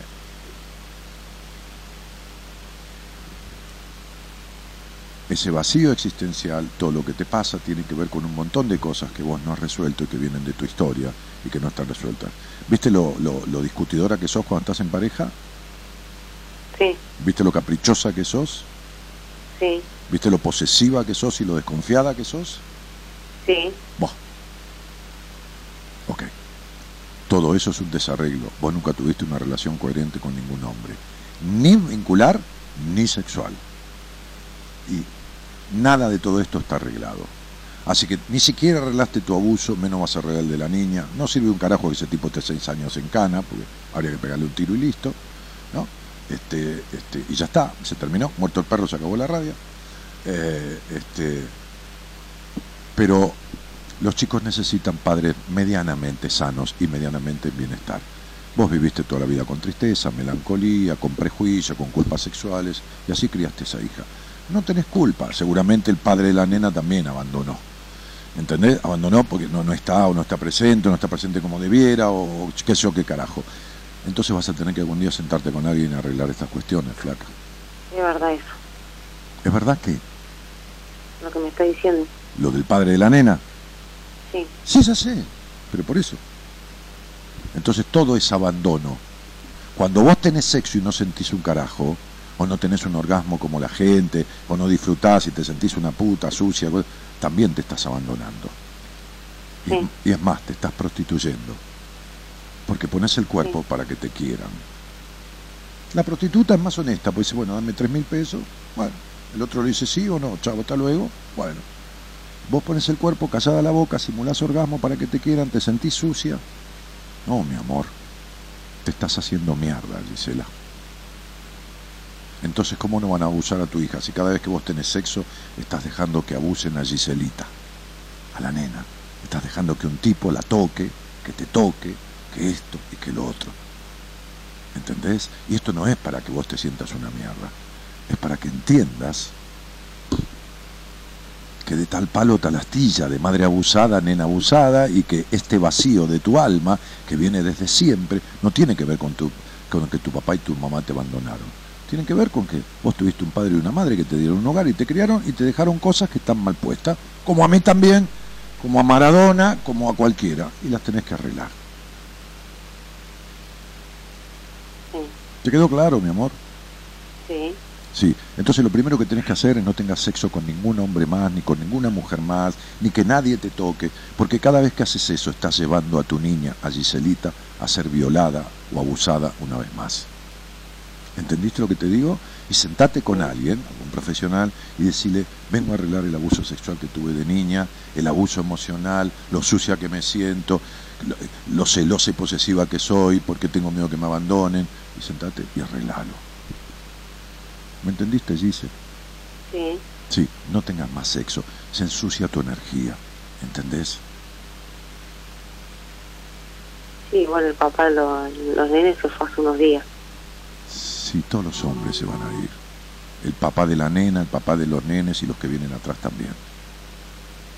Terminá de sexo y terminá de tener hijos. De padres que abandonan.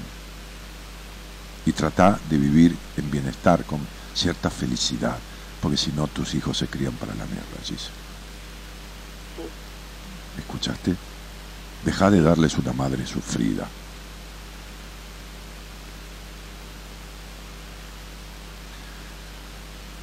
Los trajiste al mundo, sos responsable, no tienen la culpa, no pidieron nacer, es tu responsabilidad. Y así como le hiciste pagar a ese el abuso, hacerle denuncias legales a todos. Hacerle denuncias legales a todos si estás escuchando por el sistema para que paguen la mantención de sus hijos y todo lo demás.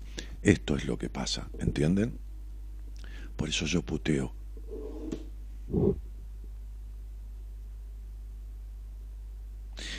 Hay un país que debe ser tan grande como la provincia de Tucumán. Digo, más o menos, digo yo, se me ocurre.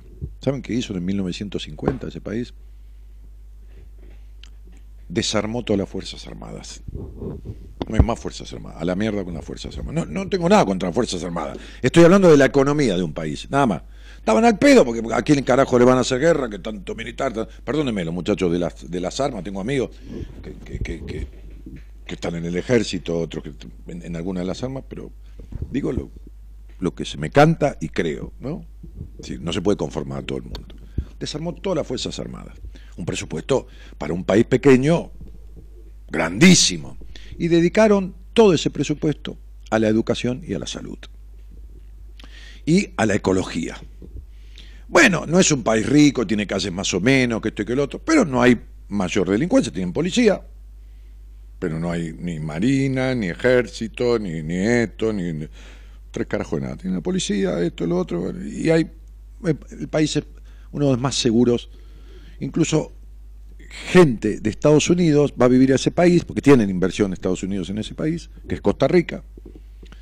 Este, este, por la tranquilidad que hay, por el disfrute, por, por, por, por cierta ecología, por cierta vida sana, por cierta cuestión. Toda esta incapacidad cultural, vivencial, sexual, todo esto tiene que ver con que cuanto más ignorante sea la gente, cuanto más cuestión, porque ¿qué hay que hacer con una nena abusada si supieran algo? Ir a buscar a la madre inmediatamente porque fue abusada. Y si fue abusada vive en malestar si no resolvió esto. Y no lo resolvió. ¿Por qué no lo resolvió Daniel? Porque la hija fue abusada. ¿Entienden? Entonces hay que buscarla, darle asistencia psicológica y empezar a trabajar desde ahí las generaciones venideras. Resolver el problema, el problema de Gisela, que a su vez se va a sentar con su hija y en algún momento, como hago sentar yo a, a pacientes que son madres, con sus hijas, a veces mayores de edad, a veces menores, y tener una charla.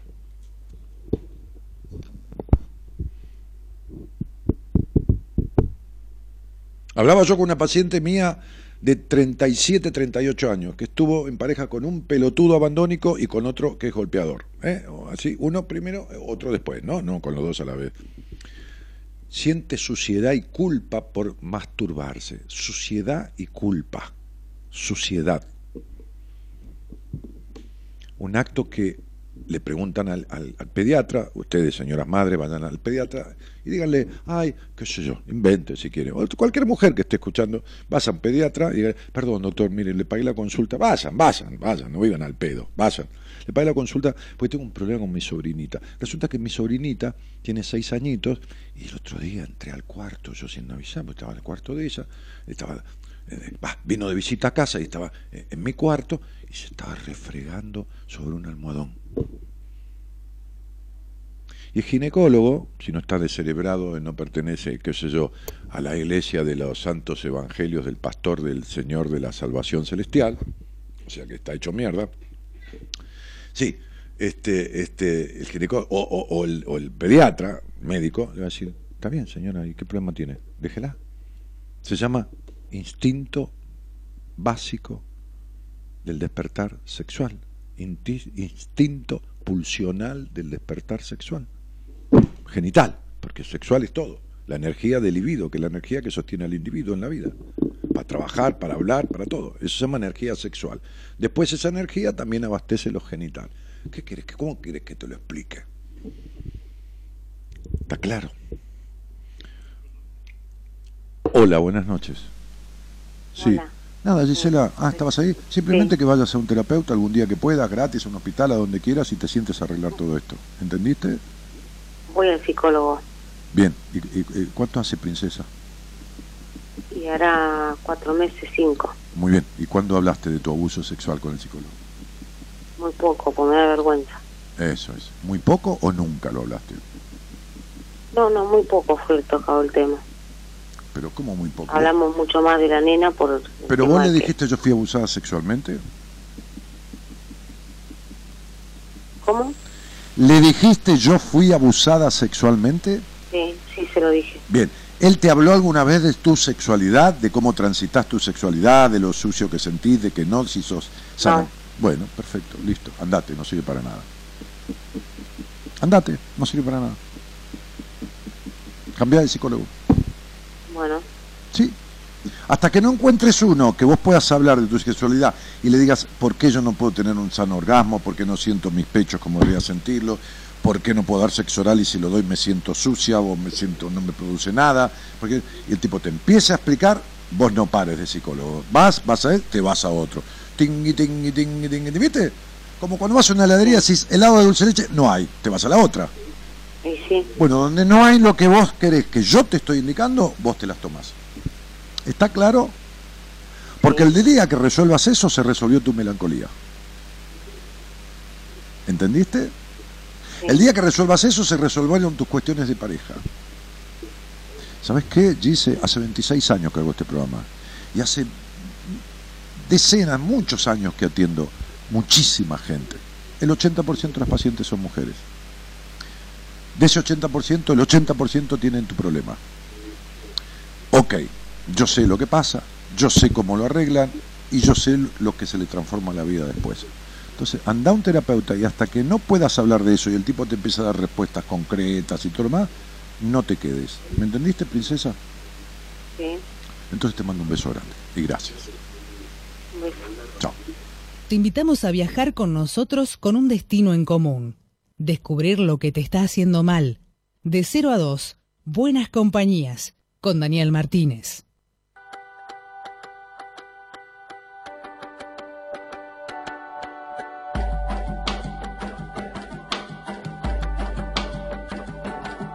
Mírame cuando te hablo, sabes quién soy. Ya nos conocemos y si me buscas siempre estoy. He sido tanto tiempo un solitario testigo que creo que a esta altura soy tu único amigo. Colgado en la pared de tu cuarto te espero. Sé que con nadie que no sea yo serás tan sincero. Porque no sé mentir, inventar, ni fingir, ni falsear. Digo lo que es y no lo que quieres escuchar. Veo en tu cara el barullo que impera en tu cabeza. Veo cuando la culpa supera tu vergüenza. No intuyo Veo el amor escondido en tu orgullo. Me miras, pero soy yo el que ve a través tuyo. Soy el único que te mira a los ojos, el único que está contigo cuando estás solo. El que sabe lo que es estar en tu pellejo. Mírame cuando te hablo, habla a tu espejo. Soy el único que aguanta tu mirada sin vacilación. Soy el único que está contigo cuando todo terminó. ¿Sabes qué? No soy el único, pero Buenas Compañías ha sido lo único que han tenido muchas personas. Mujeres embarazadas que no pudiendo respirar se sentaban en la cama, yendo camino a su gestación prácticamente en soledad. Gente que cuidando enfermos a la noche, tiene la, la- la angustia del que está ahí tan mal y la soledad con la muerte presente prácticamente, ¿no? Este, gente que hace guardia y se tiene que mantener despierta y, y la música le suena siempre lo mismo y necesita palabras. Gente que no puede o no quiere dormir. Chicas golpeadas, chicos maltratados. En algún momento Buenas Compañías ha sido lo único que ha tenido una persona. Cuando se apagan las luces y se encienden los duendes y arrecia la angustia. Como la fiebre que levanta de noche. ¿Viste? Que la fiebre de noche levanta.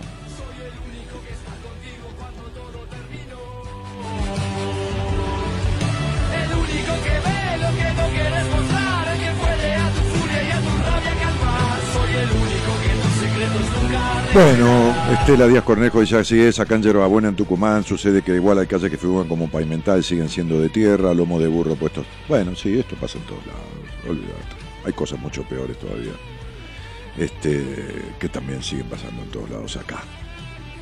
Eh, buenas noches, Daniel. ¿Cuánta sabiduría tenés y cuánta ayuda? En esto, ¿eh? Después hay otras cosas de las que no sé nada, quédate bien tranquila, ¿eh? Este, tengo conocimiento, mucho de, este, de estas cosas, ¿no? ¿Cuánta ayuda brindás a quienes te escuchan? Una alegría escucharte. Bueno, Nelly Grama, un cariño, gracias por tu comentario. Este, Ana, que vaya con vos y no de vuelta. Ana Lía Marcela Acosta, muy bien, no sirve hasta que encuentre el profesional exacto. Claro, por supuesto, no te quedes con que. Dani querido, vamos con la energía, dice Rocco Flores. Ana Lía Marcela Acosta dice que buenas palabras que le estás ofreciendo, ojalá pueda tratarse. Suerte, Gisela. Carlos Caliba, grande maestro desde Ciudad Vita, un fuerte abrazo. Dani querido, Carlos, negro querido, eh, este, este, tenemos que vernos, hermano. ¿Por qué no me, me mandás un mensajito al celular mañana si no, si no, ¿cómo se llama? Este, este sabe muy bien, ¿no? Este, este, este, este, este Carlos Caliba, un- amigazo, un, un tipo que fue compañero y ladero mío cuando yo era candidato a intendente, que junto con los muchachos de su grupo me cuidaban porque tuve agresiones de toda índole, tiros en mi inmobiliaria, pedradas en el auto, de todo este, este negro, negro, digo, porque es un morochón, pero digo negro, yo le digo, ¿qué haces, negro? ¿Cómo te va? Este, este, vivía, no me acuerdo ahora dónde vive ahora, porque la otra vez hablamos, en un asentamiento, este, en Ciudad Vita, este, este cuando nadie cortaba una calle, cortó una ruta entera, la ruta 3, hace como veintipico de años, porque en ese asentamiento de casas prefabricadas y hechas con chapa y con lo que mierda hubiera, este, este, lo digo con todo, con todo respeto, ¿no? Con lo que hubiera. Este, en un asentamiento, como tantos de la matanza, cortó las calles porque vino, estaban colgados de la luz y vino en ese momento de Nore, de Sur, que yo qué carajo, y les cortó la, le- les, sacó. Entonces, este cortó la calle y organizó a todo el pueblo, a, to- a todo el, asentamiento, ¿no? Porque lo que pidió, lo que pedía él que era que, le permitieran, le dieran un medidor ahí en el asentamiento, porque es un asentamiento, no hay chapa de domicilio ni tres carajos de nada. Entonces, que él quería que le pusieran un medidor. bueno, entonces, como ni se atrevían a entrar la empresa de. Este armó todo un grupo y entró Edenor ahí, y entró, o Edesur, que sé yo qué mierda, y le puso medidor a todo. No, hizo un acuerdo, no, no puso medidor. Y le cobraban una tarifa mensual por luz. Y él recaudaba la plata para la empresa, o sea, no, no curraba un carajo. Y pagaría un sueldo, qué sé yo. Y venía el camión de caudales a la casa de él, al asentamiento, ahí a la- la- la- la casa donde este vivía. Yo estuve ahí. Yo estuve en el, en el, en el, en el club, por decir algo, del asentamiento, por decir algo, digo, sin desmerecer, ¿entienden? eh? ¿No? Eh, eh, lo que quiero decir. Ok. Tomando cerveza con, con, con ellos ahí, con los muchachos, comiendo maní, tomando cerveza, me decía, don Martínez, este es el champán y el caviar de los pobres, la cerveza con maní. Y yo decía, muchachos, lo mejor es lo que hay, le decía yo. Y es verdad. Y él anduvo conmigo en toda esa campaña política. y le ofrecieron un montón de cosas. ¿Te imaginás que yo, que les iba a dar? Así que es un tipo que quiero mucho. Porque es un tipo de principios, tiene dignidad. Tiene dignidad. No me agua bendita, no tiene una corona de espina, no es Jesucristo, no es San Martín, yo tampoco. Estamos, ¿no? Ok, ¿no? Bien, pero tiene dignidad. ¿Entendés? Tiene dignidad. Así que, negro, querido, este, y ¿sabes qué? Me lo mandó el obispo, aquel obispo que se murió, me dijo, che, te voy a mandar unos muchachos de un asentamiento, esto, lo otro, ¿no? Cuando estábamos comenzando toda esa patriada de querer dividir la matanza y organizar el municipio, que yo presenté un plan, todo, con arquitectos, ingenieros, todo, todo, ¿eh? El otro día estuve con Ernestito, que fue el que capitaneó todo el equipo para dividir la matanza y hacerla administrable, ¿no? Que no sea un bastión de voto ni del peronismo ni de la reputísima madre que lo parió. Pero bueno, a ver, vino un vicepresidente de la Nación a comer a Ramos. Yo hice una cena en la sede de bomberos voluntarios de La Matanza con 500 personas representativas de toda La Matanza.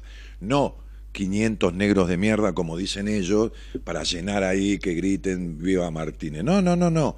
Presidente del ALCE, presidente de cooperadoras eh, de, de COSO, presidentes de, centros de jubilados, representativos de miles de jubilados de la matanza, eh, directores de colegios, eh, de públicos, privados, bueno, 500, 500 una cena el señor vicepresidente, todas las cámaras, vino y dijo, vamos a dividir la matanza, fueron las elecciones, las ganaron, mierda dividieron. ¿Entendiste? En política se llama así, como decía mi papá, prometer hasta meter, y después de metido se acabó lo prometido. Prometer hasta meter, y después de metido se acabó lo prometido. Le vamos a poner plata en el bolsillo a la gente. me cago tanto de risa. me cago tanto de risa y, me jode tanto. Porque cuando yo hacía algunos que otros actos que con ese negro acompañándome, ¿no? Y digo negro con todo mi amor, ¿no? Este, este, y, los muchachos de él, ¿no? Este, y algunos muchachos míos, ¿no? Se, llamaban grupos, ¿no? Este, este, de Ramos Mejía, este, en, en algunos actos que hicimos un montón, por la loma del culo, por todos lados, en, lo que se llama el Bajo Matanza y, en los lugares también altos de Matanza. Este, una, una, vez vino León Gieco, hicimos un, también un... Este, y, yo le decía a la gente, ¿saben qué? A ustedes les roban porque no les faltan las calles, les roban porque no les hacen la, la vereda, les roban porque no tienen cloaca, pero lo peor que le han robado a todos es la ilusión. Es lo peor que se le puede robar a una persona. La ilusión.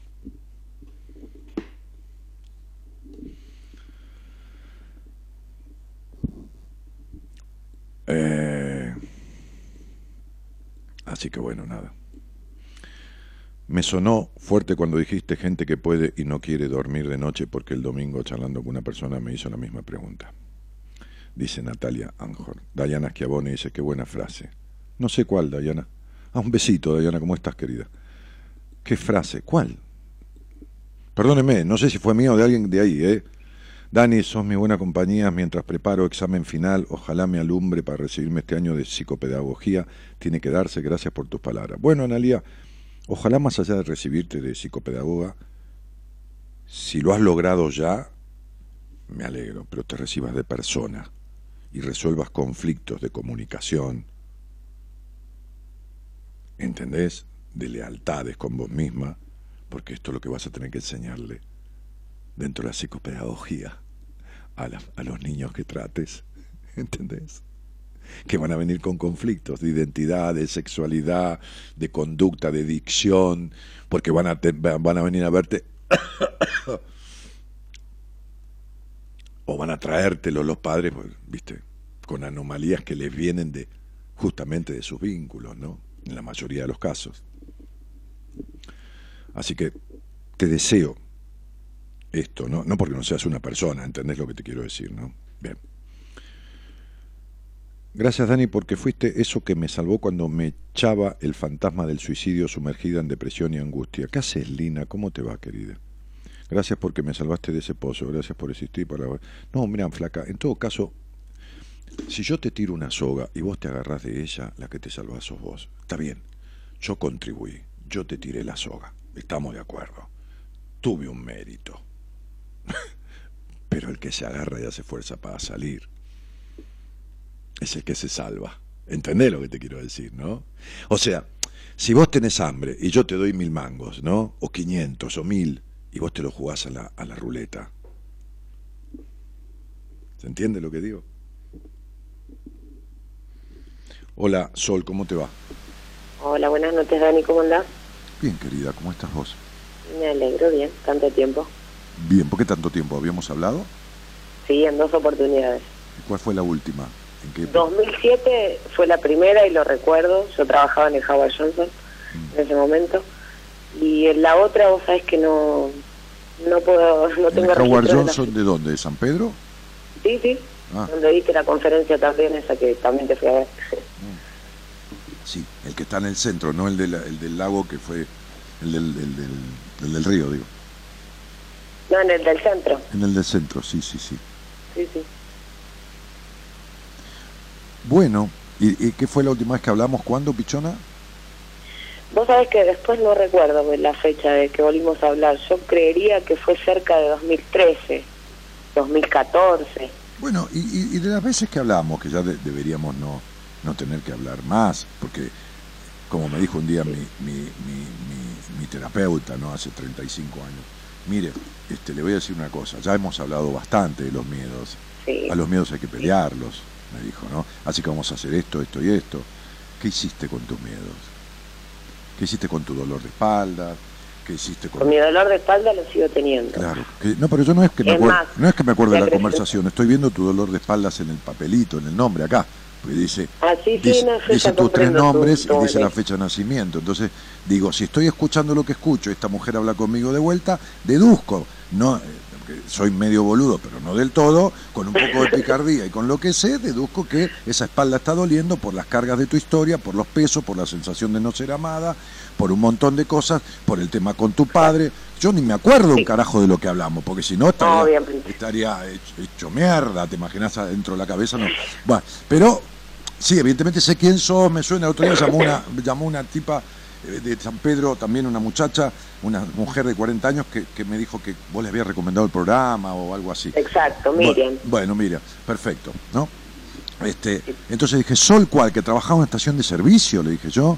No. No, porque un día César Macetti y Mónica, no me lo cuento a César en una fiesta de la radio, no de esta, sino de, de allá de Ideas del Sur, de, de, la, de Radio Plata, y me dice, che, flaco, déjame hinchar las pelotas, me dice, ¿no? Este, toma, f- firmame este libro, me dice, ¿no? Para, para una, una de las chicas que trabaja ahí en la, en la campiña, ¿viste?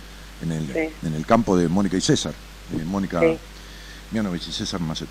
Entonces le digo, sí. le digo, ¿qué te pasa, hermano? Que dejaste de joder con que. Dice, nada, boludo, me, me estás rajando todas las minas. Habla- te escuchan a vos y se independizan, se quieren ir, se van a trabajar a, a Bariloche, se van a todos lados, se- a- a- empiezan con la libertad. Con esto yo me quedo sin personal. claro. Eso me cagaba, me de risa y le decía, afanale en la radio, boludo, le digo. afanale en la radio, le digo. No la dejes escuchar, qué sé yo, si viven ahí, prohibile, cortale la luz, no sé, jodiendo. Claro. Entonces me trajo un libro porque alguna de las chicas, emple- chicas o mujeres, señora, no sé, empleadas de él, y de ahí le habían dicho, ay César, usted que lo ve a Daniel Martín allá en Buenos Aires, no le dice que me firme este libro. Entonces Claro. Así fue la anécdota. Bueno, Sol, entonces digo, eh, co- como, como dice una, una, una amiga terapeuta, cuando uno sigue igual, cuando uno no cambió nada, no sigue igual, está peor. No, sí he cambiado cosas. Sí, pero no transformado. Has cambiado tu color de pelo, has aumentado y bajado kilos, has Sí. cambiado de lugar de vivir, has cambiado de vínculo. Ha cambiado de vínculo y he cambiado algo que para mí era interesante poder hacerlo. He dejado de trabajar en un lugar donde me hacía, no me hacía demasiado bien. Y pude decir no, que a mí me costaba horrores hacer eso. Vos entendés tu necesidad de aprobación, ¿no? Que decís no me hacía Sí, demas- sí. no me hacía demasiado bien. Eso quiere decir que no te animás ni a decir que te hacía mal. Mirá. Sí, me hacía, la verdad que me hacía como el culo. Pero vos Así fijate, pero vos decir. fijate, vos fijate, digo, para decirlo en árabe, no, no sé si, entendés el, el lenguaje árabe. Fíjate lo, conchu- lo conchuda que sos, lo conchuda que sos, te lo digo en árabe para que vos y yo, lo conchuda que sos, que decís un trabajo que no me hacía del todo bien, en realidad te, en realidad te hacía para la mierda. Sí, me hacía Entonces, vos fijate cómo, cómo, cuando se trata de los demás, tenés una consideración y un excesivo respeto injusto, Que también tiene su historia el hablar así, ¿eh? Ojo, ojo. El poder, el tener que hablar así, el tener, a ver si me escuchas bien, el tener que hablar así también tiene su historia. El tener que acomodar las palabras en una oración de determinada manera para que la otra persona no, No, pero- malinterpretara espera un, también espera tiene un poquitito. su Yo estuve en empresa inmobiliaria, tuve empresarios grandes de clientes, he tenido, como te decía, relaciones con, con la iglesia, ha venido gente del exterior eh, a través de ese obispado, he tenido sentado en la presidencia de la nación, he tomado una co- Coca-Cola en una isla de la señora María Fortabá con el presidente de la nación y cuatro o cinco personas más. eh, Diferentes presidentes, diferentes mo- momentos, y yo he hablado con toda corrección. Donde estuvieres, haz lo que vieres. ¿Cuál es el problema que trabajabas en un hotel y que tenías que tener esta adicción o esto o lo otro? Ahora estás hablando- No, no, no, ahora pero estás eso fue hace muchos años. Sí. El último trabajo que tuve que no, no tiene absolutamente nada que ver con, el eso. hotel, Yo- pero digo, ahora estás hablando conmigo, ¿entendés? Y querés justificarlo con que esto era porque te lo imponían y no, chiquita. Claro, claro, pero lo que te quiero decir es que a lo largo de los años uno se acostumbra al tener que acomodar esta manera de hablar porque ya desde chica tengo que hacer esto. Eh, por eso te digo, no tiene que ver con mis, mis trabajos porque he tenido varios. Mi último no fue el de Howard Johnson, eh, trabajaba en una agencia de seguros, pero no tiene que ver con eso. Si bien siempre trabajé con atención en atención al cliente, tiene que ver con mi madre en realidad.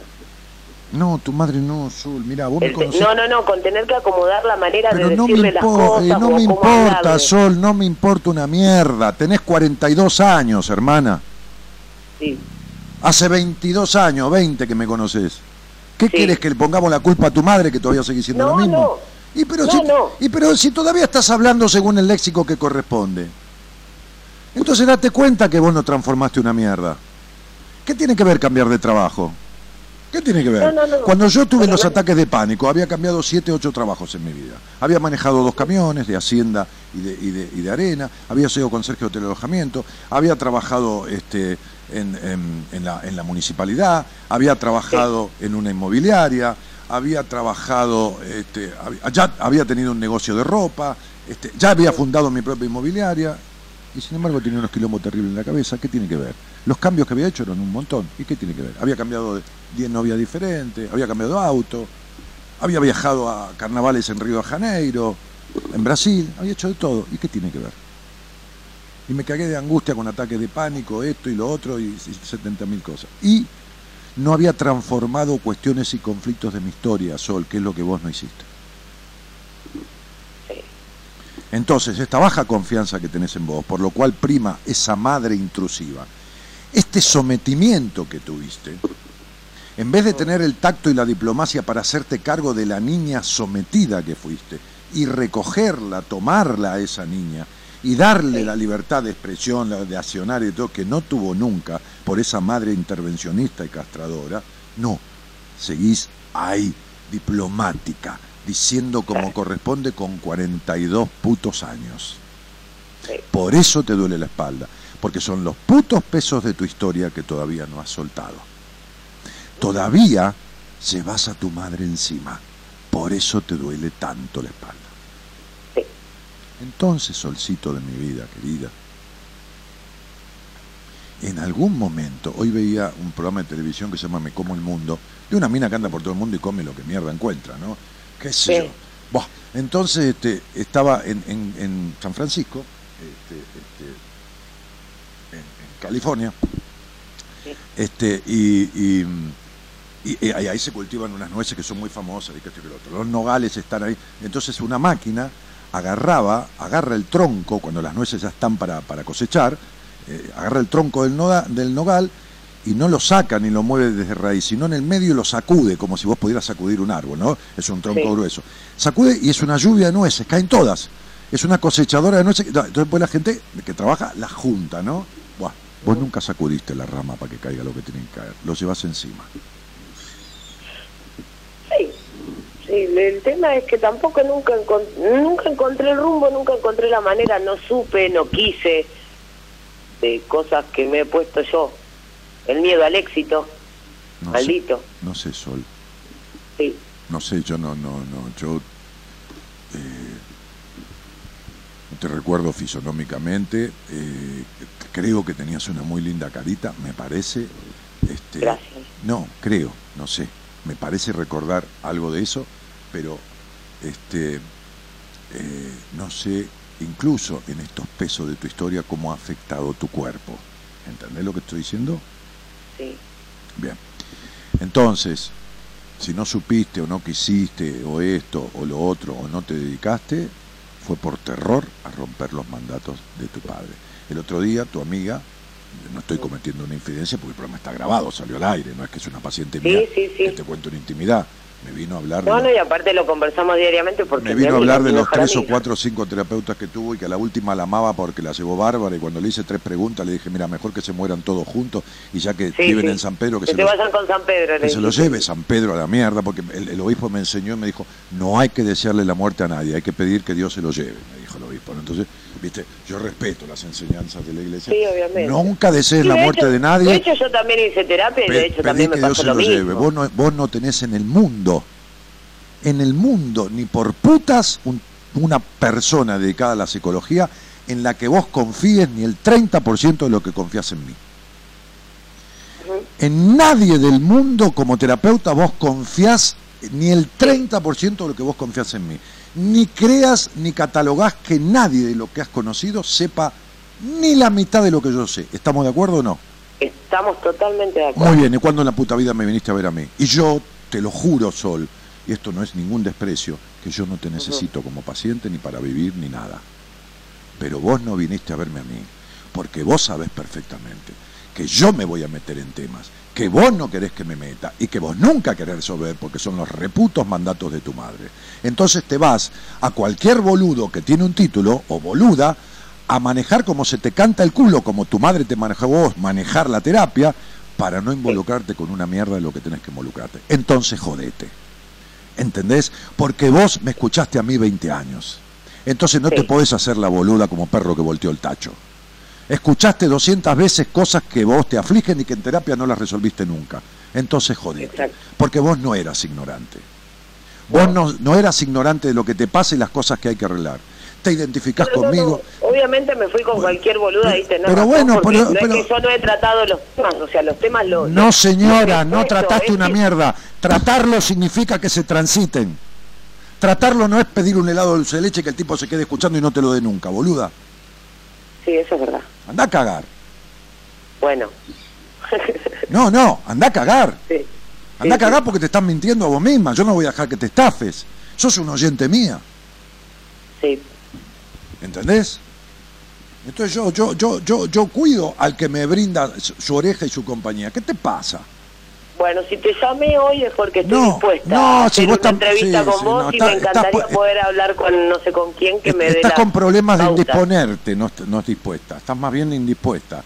Pero lo que digo es que esta es responsabilidad tuya, Sol. Porque vos Sí, no es que sé. me, no es Miriam que me escuchó ayer y a tipo y soy la puta que lo parió. Este tipo tiene razón, me está diciendo cosas que yo no arreglé nunca. La puta madre que lo parió, que mierda fui a terapia. Bueno, por lo menos me mantuve a flote, no me hundí. Buah, para algo sirvió la terapia. No, vos me escuchás a mí hace 20 años, vos escuchaste cada cosa, te pasaste noches y noches y noches con la oreja pegada a la radio, hermana. Sí, Y vos sabés. Entonces, cuando te sentás conmigo a solas, digo, no importa, distancia, por teléfono, no importa, no sentarte frente a mí, no hace falta. Vos sabés que yo me voy a meter en tu vida y me voy a meter en temas y todo lo demás. Y entonces le esquivaste el culo a la jeringa. Bueno, no lo quiero esquivar más, Pero nadie te dice nada, bueno, no importa, yo no te estoy reclamando eso. Te estoy explicando por qué estás como estás. Nadie te dice que vos tenés que venir a verme ni no verme. No, no, eh, pero es que yo te lo estoy diciendo. Pero está bien, Yo Sol, creo pero- que no lo quiero esquivar más y, y Bueno, está bien, está, está bien, pero hay temas, Sol, vos tenés 42 años, y hay temas en donde estos 42 años han estado desperdiciados. ¿Entendés lo que te digo? Sí, sí, totalmente. A esto voy, reina. ¿Qué sé yo? ¿Entendés? sí, entiendo. Entonces, digo, uno en algún momento tiene que decir, no, no, se va la reputísima madre que lo parió, basta ya. Ahora yo, y se acabó, así que me, así me tenga que hornear yo, ¿viste? No, se, se terminó. ¿Entendés? Sí, Cuando uno entrega, dice, no, basta, basta. ¿Sabés qué pasa? ¿Sabés por qué yo me, me sometí, en el buen sentido, ¿no? A las indicaciones de mi terapeuta? Porque tenía las, bodas, las bolas atadas con un alambre de púa. Porque tenía 4, 5, 6, 7, 8, 9, 10 ataques de pánicos diarios. Porque me tuve que meter la omnipotencia en el culo. Porque me creía que era, ¿sabes quién? ¿Entendés? Entonces digo, me metió en tal crisis la vida que yo, no sé, si me decía que me tenía que tragar un sapo vivo, me lo tragaba con tal de superar esas crisis. Y con ataques de pánico y esto y lo otro, me- me- me- el tipo me dijo, se tiene que ir, tiene que hacer esto y tiene que hacer. Y yo hacía, me la banqué, dije, bueno, se va la puta que lo parió, este sabe un montón. Porque me puse a charlar con él y me di cuenta que sabía que yo no sabía una mierda, que me quería hacer el canchero, no sabía un carajo, no de psicología porque no tenía ni idea. Detestaba Sí, la psicología. Entonces, eh, eh, ¿entendés? Entonces digo, me saqué el sombrero y me quedé ahí. Me comí siete años, cuatro veces por semana. Me hice la carrera con ese tipo. Y después me metí con una terapeuta, una mujer que es la excelencia, que es, en su momento era eh, presidenta del Tribunal de Ética de la Asociación de Psicólogos, docente, ecléctica, una mina, una, dama, a- a aprender terapia vincular. Para mí, que después me sirvió, por supuesto, con los pacientes y me sirvió en los seminarios y todo lo demás. Pero me pelé el culo con dos que sabían un montón, pero me banqué, me banqué, el- me banqué la vergüenza que me dio creer que sabía no saber una mierda de nada, creerme canchero en muchas cosas y ser un pelotudo. Me banqué. Sí. Como vos te vas a tener que bancar vos determinadas cosas, de correr el telón que está cubriendo verdades de tu vida, y vamos a tener que hablar de las cosas que hay que hablar. Y te vas a tener que bancar tres, cuatro, cinco meses conmigo para resolver lo que hay que resolver. sí, obvio. Bueno, nada más, esto es lo que te quiero decir.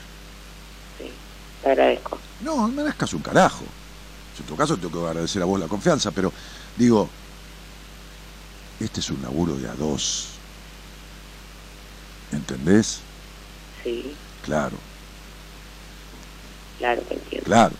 ¿Entendés? Entonces hoy me decía una, una, una, una, una, una mujer, me decía, gracias Dani porque me cagás a pedo por esto, porque me estoy dando cuenta de todo. ¿Y qué querés que te haga? Le digo, llevas 20 años de terapia. 20 años. ¿Qué querés que te diga? Bueno, ¿qué le vas a hacer? ¿Qué querés que te diga? Te tengo que sacudir, hermana. Entonces llevas 20 años de terapia. No, no, basta. Solcito, te, te voy a mandar un besito grande, ¿sabes? Algún día nos veremos.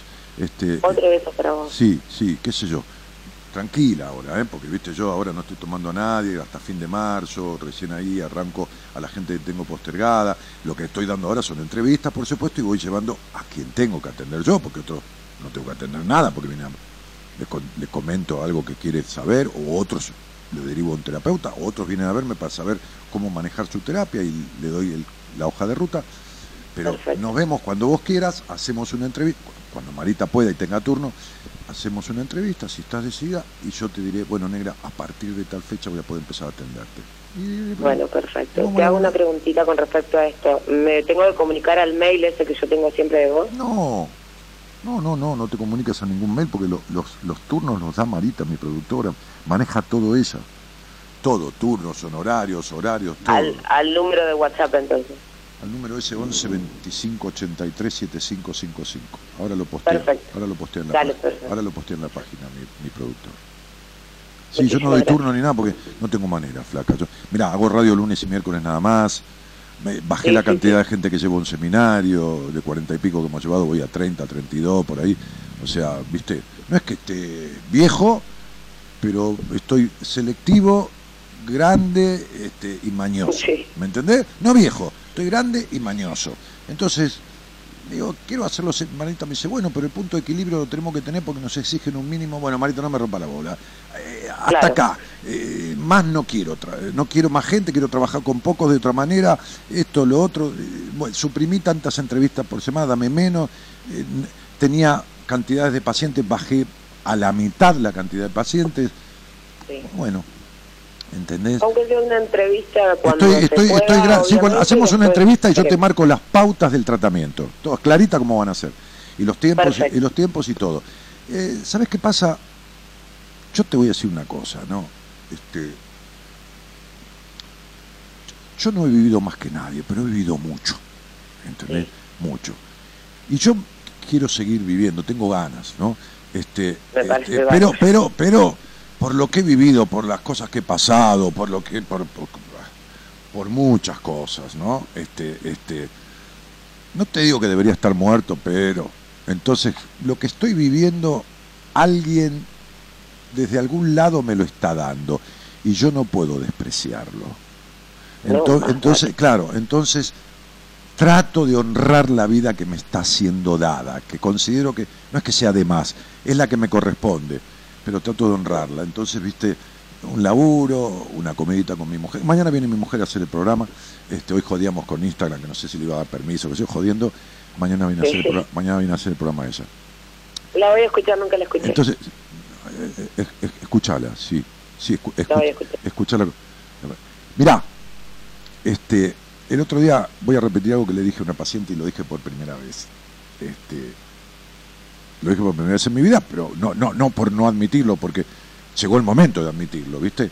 Este, en el sentido de que le dije, mira, Gabriela me superó muchísimo en percepción e intuición. Pero, Wow. muchi- pero no un poco, muchísimo, le dije a una chica de Brasil. Este, este, muchísimo. Pero además, hace 11 años que nos conocemos. Sabe lo que laburo, vos. sabe mis métodos, sabe todo esto. ¿Entendés? Aprendió, Sí, además estudió. Entonces digo, mañana escúchala a Gaby. Es otra cosa que La yo. voy a escuchar. Es otra cosa que yo, ¿eh? Es mi antítesis. Sí, sí. Sí, no, no. No la vas a escuchar con una mala palabra, muy difícil, mucha dulzura. No es un bruto como yo. Escúchala.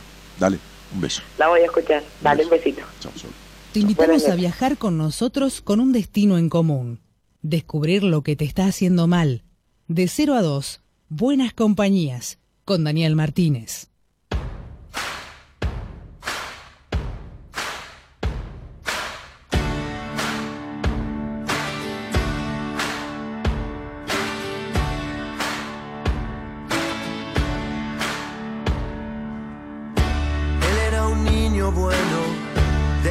Que tienen todo, un perro, una pelota y un hogar. No le preocupaba nada, pero siempre se esforzaba en agradarle a su papá. De tanto admirarlo,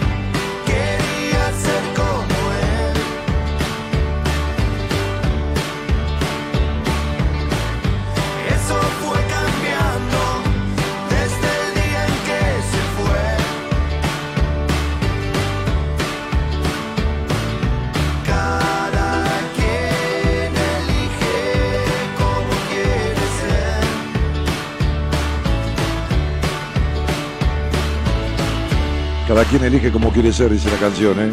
Que puso Gerardo.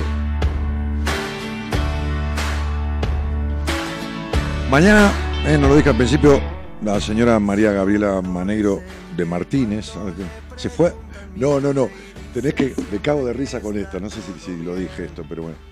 Gabriela se fue al- al registro nacional de las personas, ¿no? Entonces dice, buenas, sí, señorita, dice una, mujer, una, chica, mujer, nunca le pregunté la edad ni nada. Esa es una chica, una chica joven. Sí, dice, miren, yo vengo acá porque tengo que hacer un trámite. Dice, sí, ¿qué trámite quiere hacerse? Quiere, quiere hacer. No, me quiero poner el apellido de mi marido. ¿De qué? Le digo. claro, yo me llamo María Gabriela Maneiro y me quiero llamar de Martínez. Yo ni le dije nada, cosa de ella, qué sé yo, ¿me entendés? Bueno, es cuestión de gusto, le gustará el apellido, no sé, no importa. Se quiere poner lo que se quiere poner. Bien, este. No, dice, no. no sabe lo complicado que es ese tra. La mina, te imaginas en el momento en que estamos que la tipa se quiera poner de Martínez, ¿no? Como, como si fuera el auto de Martínez, ¿entendés? El celular de Martínez, como una cosa que es mía. Es un problema de ella, yo no. ¿Qué sé yo? Son sus antojos, ¿me entendés?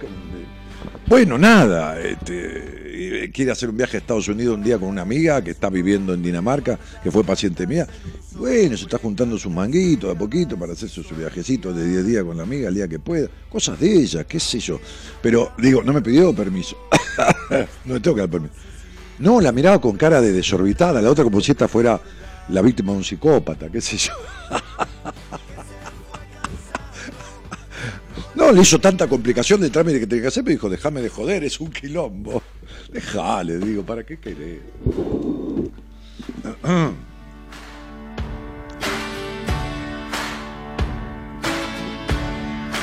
Gracias por esta noche, excelente compañía, buen descanso, dice Héctor Senatore. Te quiero dar, dice Cristina Bra, Estela dice, Dani, Gaby no es tu antítesis, es tu complemento. Y, no, si no dije, digo mi antítesis porque es suavecita. Este, pero tiene su carácter, ¿eh? Para que es bastante jodida. Y no sé, pero ojalá tenga el corazón mismo, corazón de oro. No, no, Gabriela, me a ver, en buena persona me supera. Si Gabriela ha sido mala en una época de la vida de ella, fue mala con ella. Más que con nadie. No, no, no. No. Yo no soy un tipo. Yo no soy mal tipo. Si alguna vez he hecho daño, lo lamento, pido disculpas, no lo hice queriendo, qué sé yo. La verdad que no sé. Pero, pero no, pero Gabriela, eh, Gabriela es un exceso de, bondad. Si, alguna vez ha sido terriblemente jodida, lo ha sido consigo misma.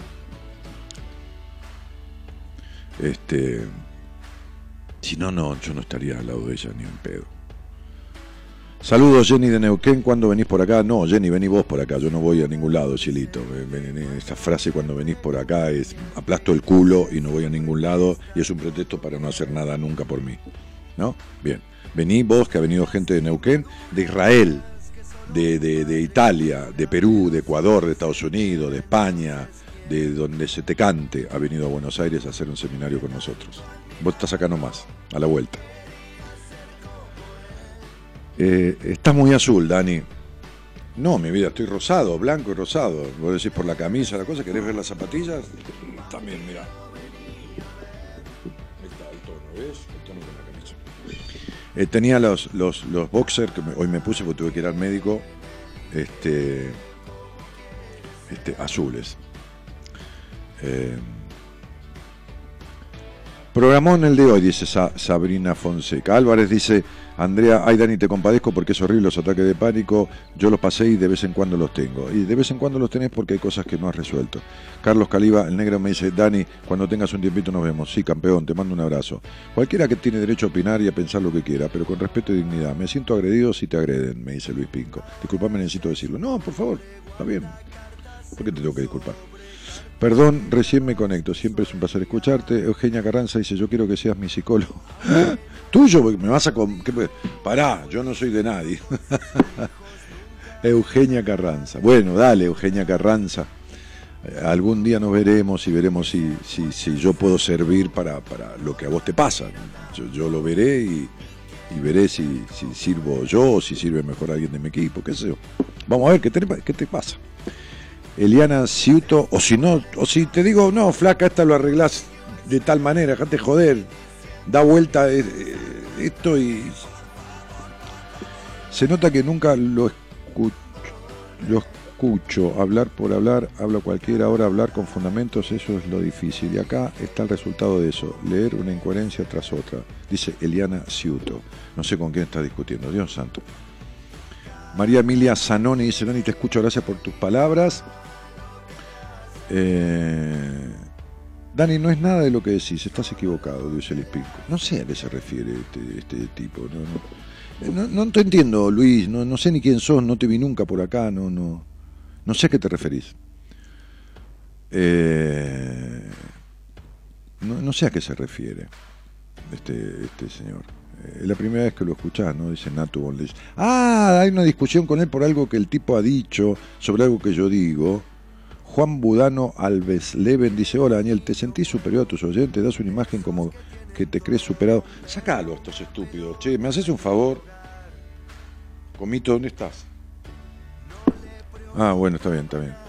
Está acá estos tipos estúpidos que son mandados por alguien, ¿entendés? Te das cuenta ya que son mandados acá. Nadie que entra a este programa, este, este Juan Budano, eh, un imbécil. Eh, pero no porque me diga eso, porque es un imbécil, no sabe ni de qué se trata. Entra al chat y empieza a poner estas cosas sin saber de qué se trata nada ni nada, ¿entendés? Este, este. Aparte no se puede creer la cara de pelotudo que tiene, entonces déjame, déjame porque de boludo ya estoy lleno. Sacalo. ¿Entendés? O sea, si, si, por lo menos tiene cara de vivo y un vivo me dice algo, me hace una crítica, bueno, pero un boludo no, déjate joder. El problema de los boludos que no tienen cura, no, déjate joder.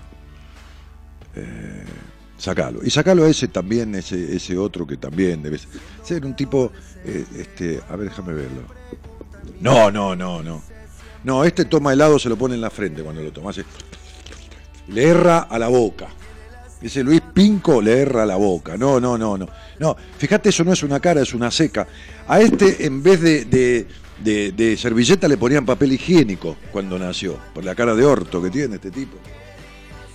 Ni el perro quería jugar con él. Para que jugara con él le ponían un churrasco colgado del cuello, así el perro jugaba con él. El padre le dijo a la madre, ¿qué hacemos? ¿Llevamos al nene o a la placenta? No sabían qué llevar. Sacalo, sacalo, sacalo. Lo verdugué un poquitito para que se vaya la concha a su hermana. Sacá este imbécil, sacá. Sacá. Sacá porque este no es un lugar para boludos que están dirigidos a venir a hortivar, porque estos tipos vienen a eso. O sea, hay muchos tipos resentidos, hay mucha mujer que yo he atendido y que ha dejado a estos boludos, porque se dieron cuenta que era un boludo y lo dejaron. ¿Entendés? He recibido amenazas, un montón de cosas, ¿eh? A si creen que lo que yo hago es gratis. No, para nada, ¿eh? Entonces, digo, pero me chupa huevo a mí. Este y todos los que son como este. Si viene a la radio a la puerta, no se la banca. ¿Entendés la diferencia? Ninguno de estos se la bancan acá en la puerta de la radio. Este, ninguno, ¿eh? Ninguno. Entonces digo, eh, hay que sacarlos. Porque hay que separar la paja del trigo, la mierda del dulce leche. Hay que separarla. Hay que separar la mierda del dulce leche. ¿Entienden? Que un tipo venga, escuche el programa, esté 10 días, me diga, che, Dani, mira, me parece que. Ahí yo escuche mal, pero. Pero ¿a quién sos? ¿Vos te crees que sos superior a tus ¿Qué pelotudo? ¿Cuándo? Boludo. Infeliz, infradotado. 26 años de radio, hice televisión. Me respeta todo el mundo. Boludo mental. Sácalos. la cara de ese imbécil. A lo mejor ni es foto, encima eligió la cara de un pelotudo. No, no, no. La cara de un pelotudo. Estos son los que tienen menos huevo que dos aceitunas. Que salga en vivo, Luis. Es un pelotudo, ¿no? ¿Qué va a salir en vivo si es boludo? Nunca fue vivo, no puede salir en vivo, ¿entendés? Nelly Grama se cagan de se cagan y me encanta cómo se las canta, te felicito, genio y figura. Sos terrible cuando te joden. Sí, no, no, este, no, Yo me banco una charla al aire con alguien que venga a plantearme. Ah, sí. Con respeto, todo. Sí, sí, sí, sí, ningún problema. Sí, sí. Un boludo escondido atrás de un chat. No. No. eh, te escucho de Rosario, dice Sol Tyler. Este. Eh, y, ahí vamos. Pobre tipo, no quieren resaltar si hacen el ridículo. Siempre miro los videos que hacen en las historias. Qué hermosa pareja, Dani. Se nota el amor que existe, la frescura, lo desestructurado. Sí, lo pasamos bien. También discutimos, ¿eh? para quedar tranquilo que esto este, no, es el amor ideal, porque el amor ideal no existe, ¿no? El amor forma parte de estas cuestiones, ¿no? es también diferencias. Pero en realidad nos divertimos, ¿no? Mayoritariamente nos divertimos. Y nos ha costado, ¿eh? Eh, lo que tenemos este, con esta mujer, eh, que mañana va a conducir Buenas Compañías por segunda vez, lo, tuvimos que construir. Lo construimos. Hemos tenido diferencias, hemos tenido distanciamientos. Lo construimos, ¿eh? Es un laburito, ¿eh? y, no, y no se termina nunca, ¿eh? Primera vez que te escucho, dice Copito Quinoto. Bueno, Copito Quinoto, ¿Qué haces? Bienvenido. Bienvenido. Este. Abrazo de Tucumán, dice Liliana María Gómez. Y Villegas Viviana Naí dice: Excelente programa, no puede ser más claro lo que tengo, lo que tengo que tengo que dejar de evadir y empezar a curar. Bueno, me alegro que te haya servido. Silvia Gallego dice: Siempre un genio, Dani, te escucho desde el 2006. Hola Silvia, gracias por 14 años de bancarme, Dios santo. Guille dice, de hace 14 años hasta hoy siempre mejor compañía en la madrugada. Hoy trabajando de noche en seguridad, lo seguí siguiendo. Qué difícil ha sido y es aprender la verdad de la vida, pero gracias por ayudarnos tanto a descubrirla. Guillermo de Cava. No hay una verdad de la vida, es tu verdad. Es, es es como te sientas, campeón, sentirte, sentirte eh, mayoritariamente, no se puede siempre, eh, en, en- en bienestar, en estar bien, ¿viste? Es decir, ganarte un mango para pagar las cosas y, y ser dueño de vos mismo y, y, y- y bueno, poder disfrutar la vida que es tan corta y el único momento que tenés es el que te das para vos, lo demás es todo un chamullo, ¿entendés? Este, así que bueno, nos, estamos yendo, ¿no? Ya, es hora, ¿no? Sí, sí, ya, es hora. ¿Es hora, no? Sí, dice allá. Eh, bienvenido, me encanta, dice Copito Quinoto porque elige bienvenido. Y por supuesto, bienvenido. El amor se construye, son divinos. Sí, sí, claro, por supuesto. no existe el amor. Ah, el amor. Ni tampoco la, la boludez de la media naranja. Eso no existe. porque La media naranja, eh, sos, sos a media. Yo soy una media naranja. ¿Me entendés? No, no, no. Para nada. Eh, bueno, Carolina Córdoba, eh, con amor todo se construye, pero en realidad primero hay que construir el amor. ¿Entendés esto? El amor es como un bebé que tiene la posibilidad de nacer de un encuentro, pero después hay que criarlo. ¿Entendés? Sí, estoy subestimando mi audiencia. eh, Va a salir este Luis, Luis este, y el otro, este par de zánganos, los estoy subestimando. les Estoy eh, contando un cuentito. El amor es como un niño que recién nace, que nace un encuentro, pero después hay que criarlo. ¿eh?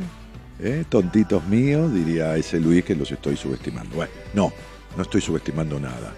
Esta es la verdad. Mía, la verdad mía, ¿eh? Después otro, qué sé yo. Hola Dani, 15 años que te escucho, dice Norma Jiménez. Normi, muchísimas gracias, pero sos re jovencita. Que me... Ah, no, bueno, pero tenés cuánto, 40. Más o menos, bueno, no, no veo la fotito. Florencia Tomé dice, me encantó escucharlo. Bueno, Floppy, gracias. La turquita le dice, me encanta esa sonrisa tuya. Sana, das sonrisa. Este, y, eh, pero Luis Pinco defendió lo que decía Daniel, el desubicado fue ese Juan, creo que fue así. Si es que no entendí mal yo. Bueno, fíjate a ver cómo es la cuestión y traelo de vuelta. Eh, a mí me parece que no. Pues dice, no, Daniel, te equivocás. Este, bueno. Besos hasta el lunes, Dani, dice Susana Martorell. Era el face de mi perro que creó mi hija de chica y un día usurpé. Me llamo Alivia. No, no te puedo creer que te pusieron ese nombre. Mirá qué mandato, Alivia. Tenés que andar aliviándole el dolor a todos. No me digas que has funcionado de eso en tu vida, ¿no? Dani, te escucho desde 2005 y grabo tus programas en cassette. Grababa, que te los tengo guardado, que los tengo. Saludo y gracias. Sí, hay gente que ha coleccionado los cassettes. No puedo más de reírme, Dani. Se ríen de los insultos míos, ¿no? Bueno, sí, tal cual, Luis lo defendió Dani. Bueno, entonces tráelo a Luis, desa- desactivalo, tráelo de vuelta. Este, y a lo mejor tiene cara de boludo, que voy a decir. ¿Viste? Cuando me hizo enojar, le mandé toda junta. Bueno, trataremos de verte con cara de vivo. Señoras y señores, ¿y por qué no niños? ¿Por qué no lactántricos, como decía Carlito Bueno?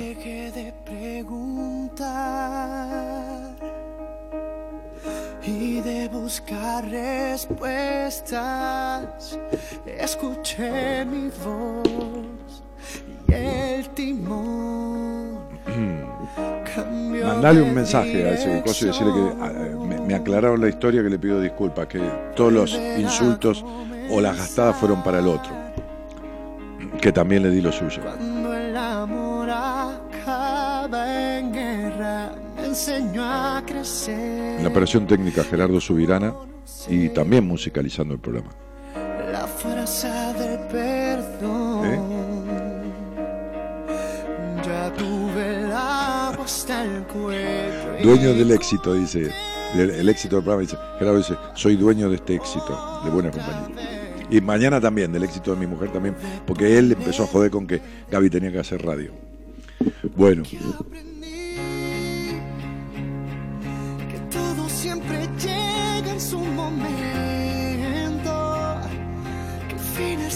principio de algo nuevo y hoy el tiempo tiene la razón. en la producción, el señor Gonzalo Comito, que hoy estuvo atento al, al, al- ¿eh? al programa, estuvo, se ve que no, no, no y no estuvo hablando. ¿Eh? Sí, los llamados telefónicos uno atrás del otro. Disimuló bien. Hoy disimuló. Hoy disimuló. Arreglámelo ese Luis, eh, que en todo caso lo sacamos al aire, le pido disculpas, pobre.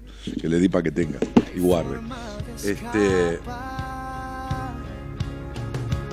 Y, me, voy. Mañana viene mi mujer a hacer el segundo programa. Va a ser dos por mes. Como todos los, con los terapeutas del equipo, ¿no? Sí. Hacen todos dos programas por mes, ¿no? Gonza. Más o menos. Sí. Así que Gaby va a hacer sus dos programas. Am, mi nombre es este, Daniel Jorge Martínez. Y el programa se llama Buenas Compañías. Este que hace 26 años, ya va para 27 que está al aire y que creo que ha logrado su cometido. En general ha sido una buena compañía, ¿no? Este, con aciertos y con errores, por supuesto, ¿no? Este, si no, seríamos este, un programa extraterrestre. Pero me parece, estoy seguro, humildemente y no tan humildemente, que este programa ha hecho muchísimo más bien que no bien. Entonces, el objetivo está logrado. Y yo, por mi parte, deseo continuarlo. ¿eh? Por mi parte, deseo continuarlo. Así que, si hay tiempo, porque la vida es un tiempo, y oportunidad, tener el espacio y la radio donde hacerlo, seguimos en buenas compañías. Señoras, señores, y al niño de cada uno, que está dentro de cada uno, cariño grande, buenas noches y gracias por estar. De pie, porque aprendí que todo siempre llega en su momento, que el fin es el principio de algo nuevo y hoy el tiempo tiene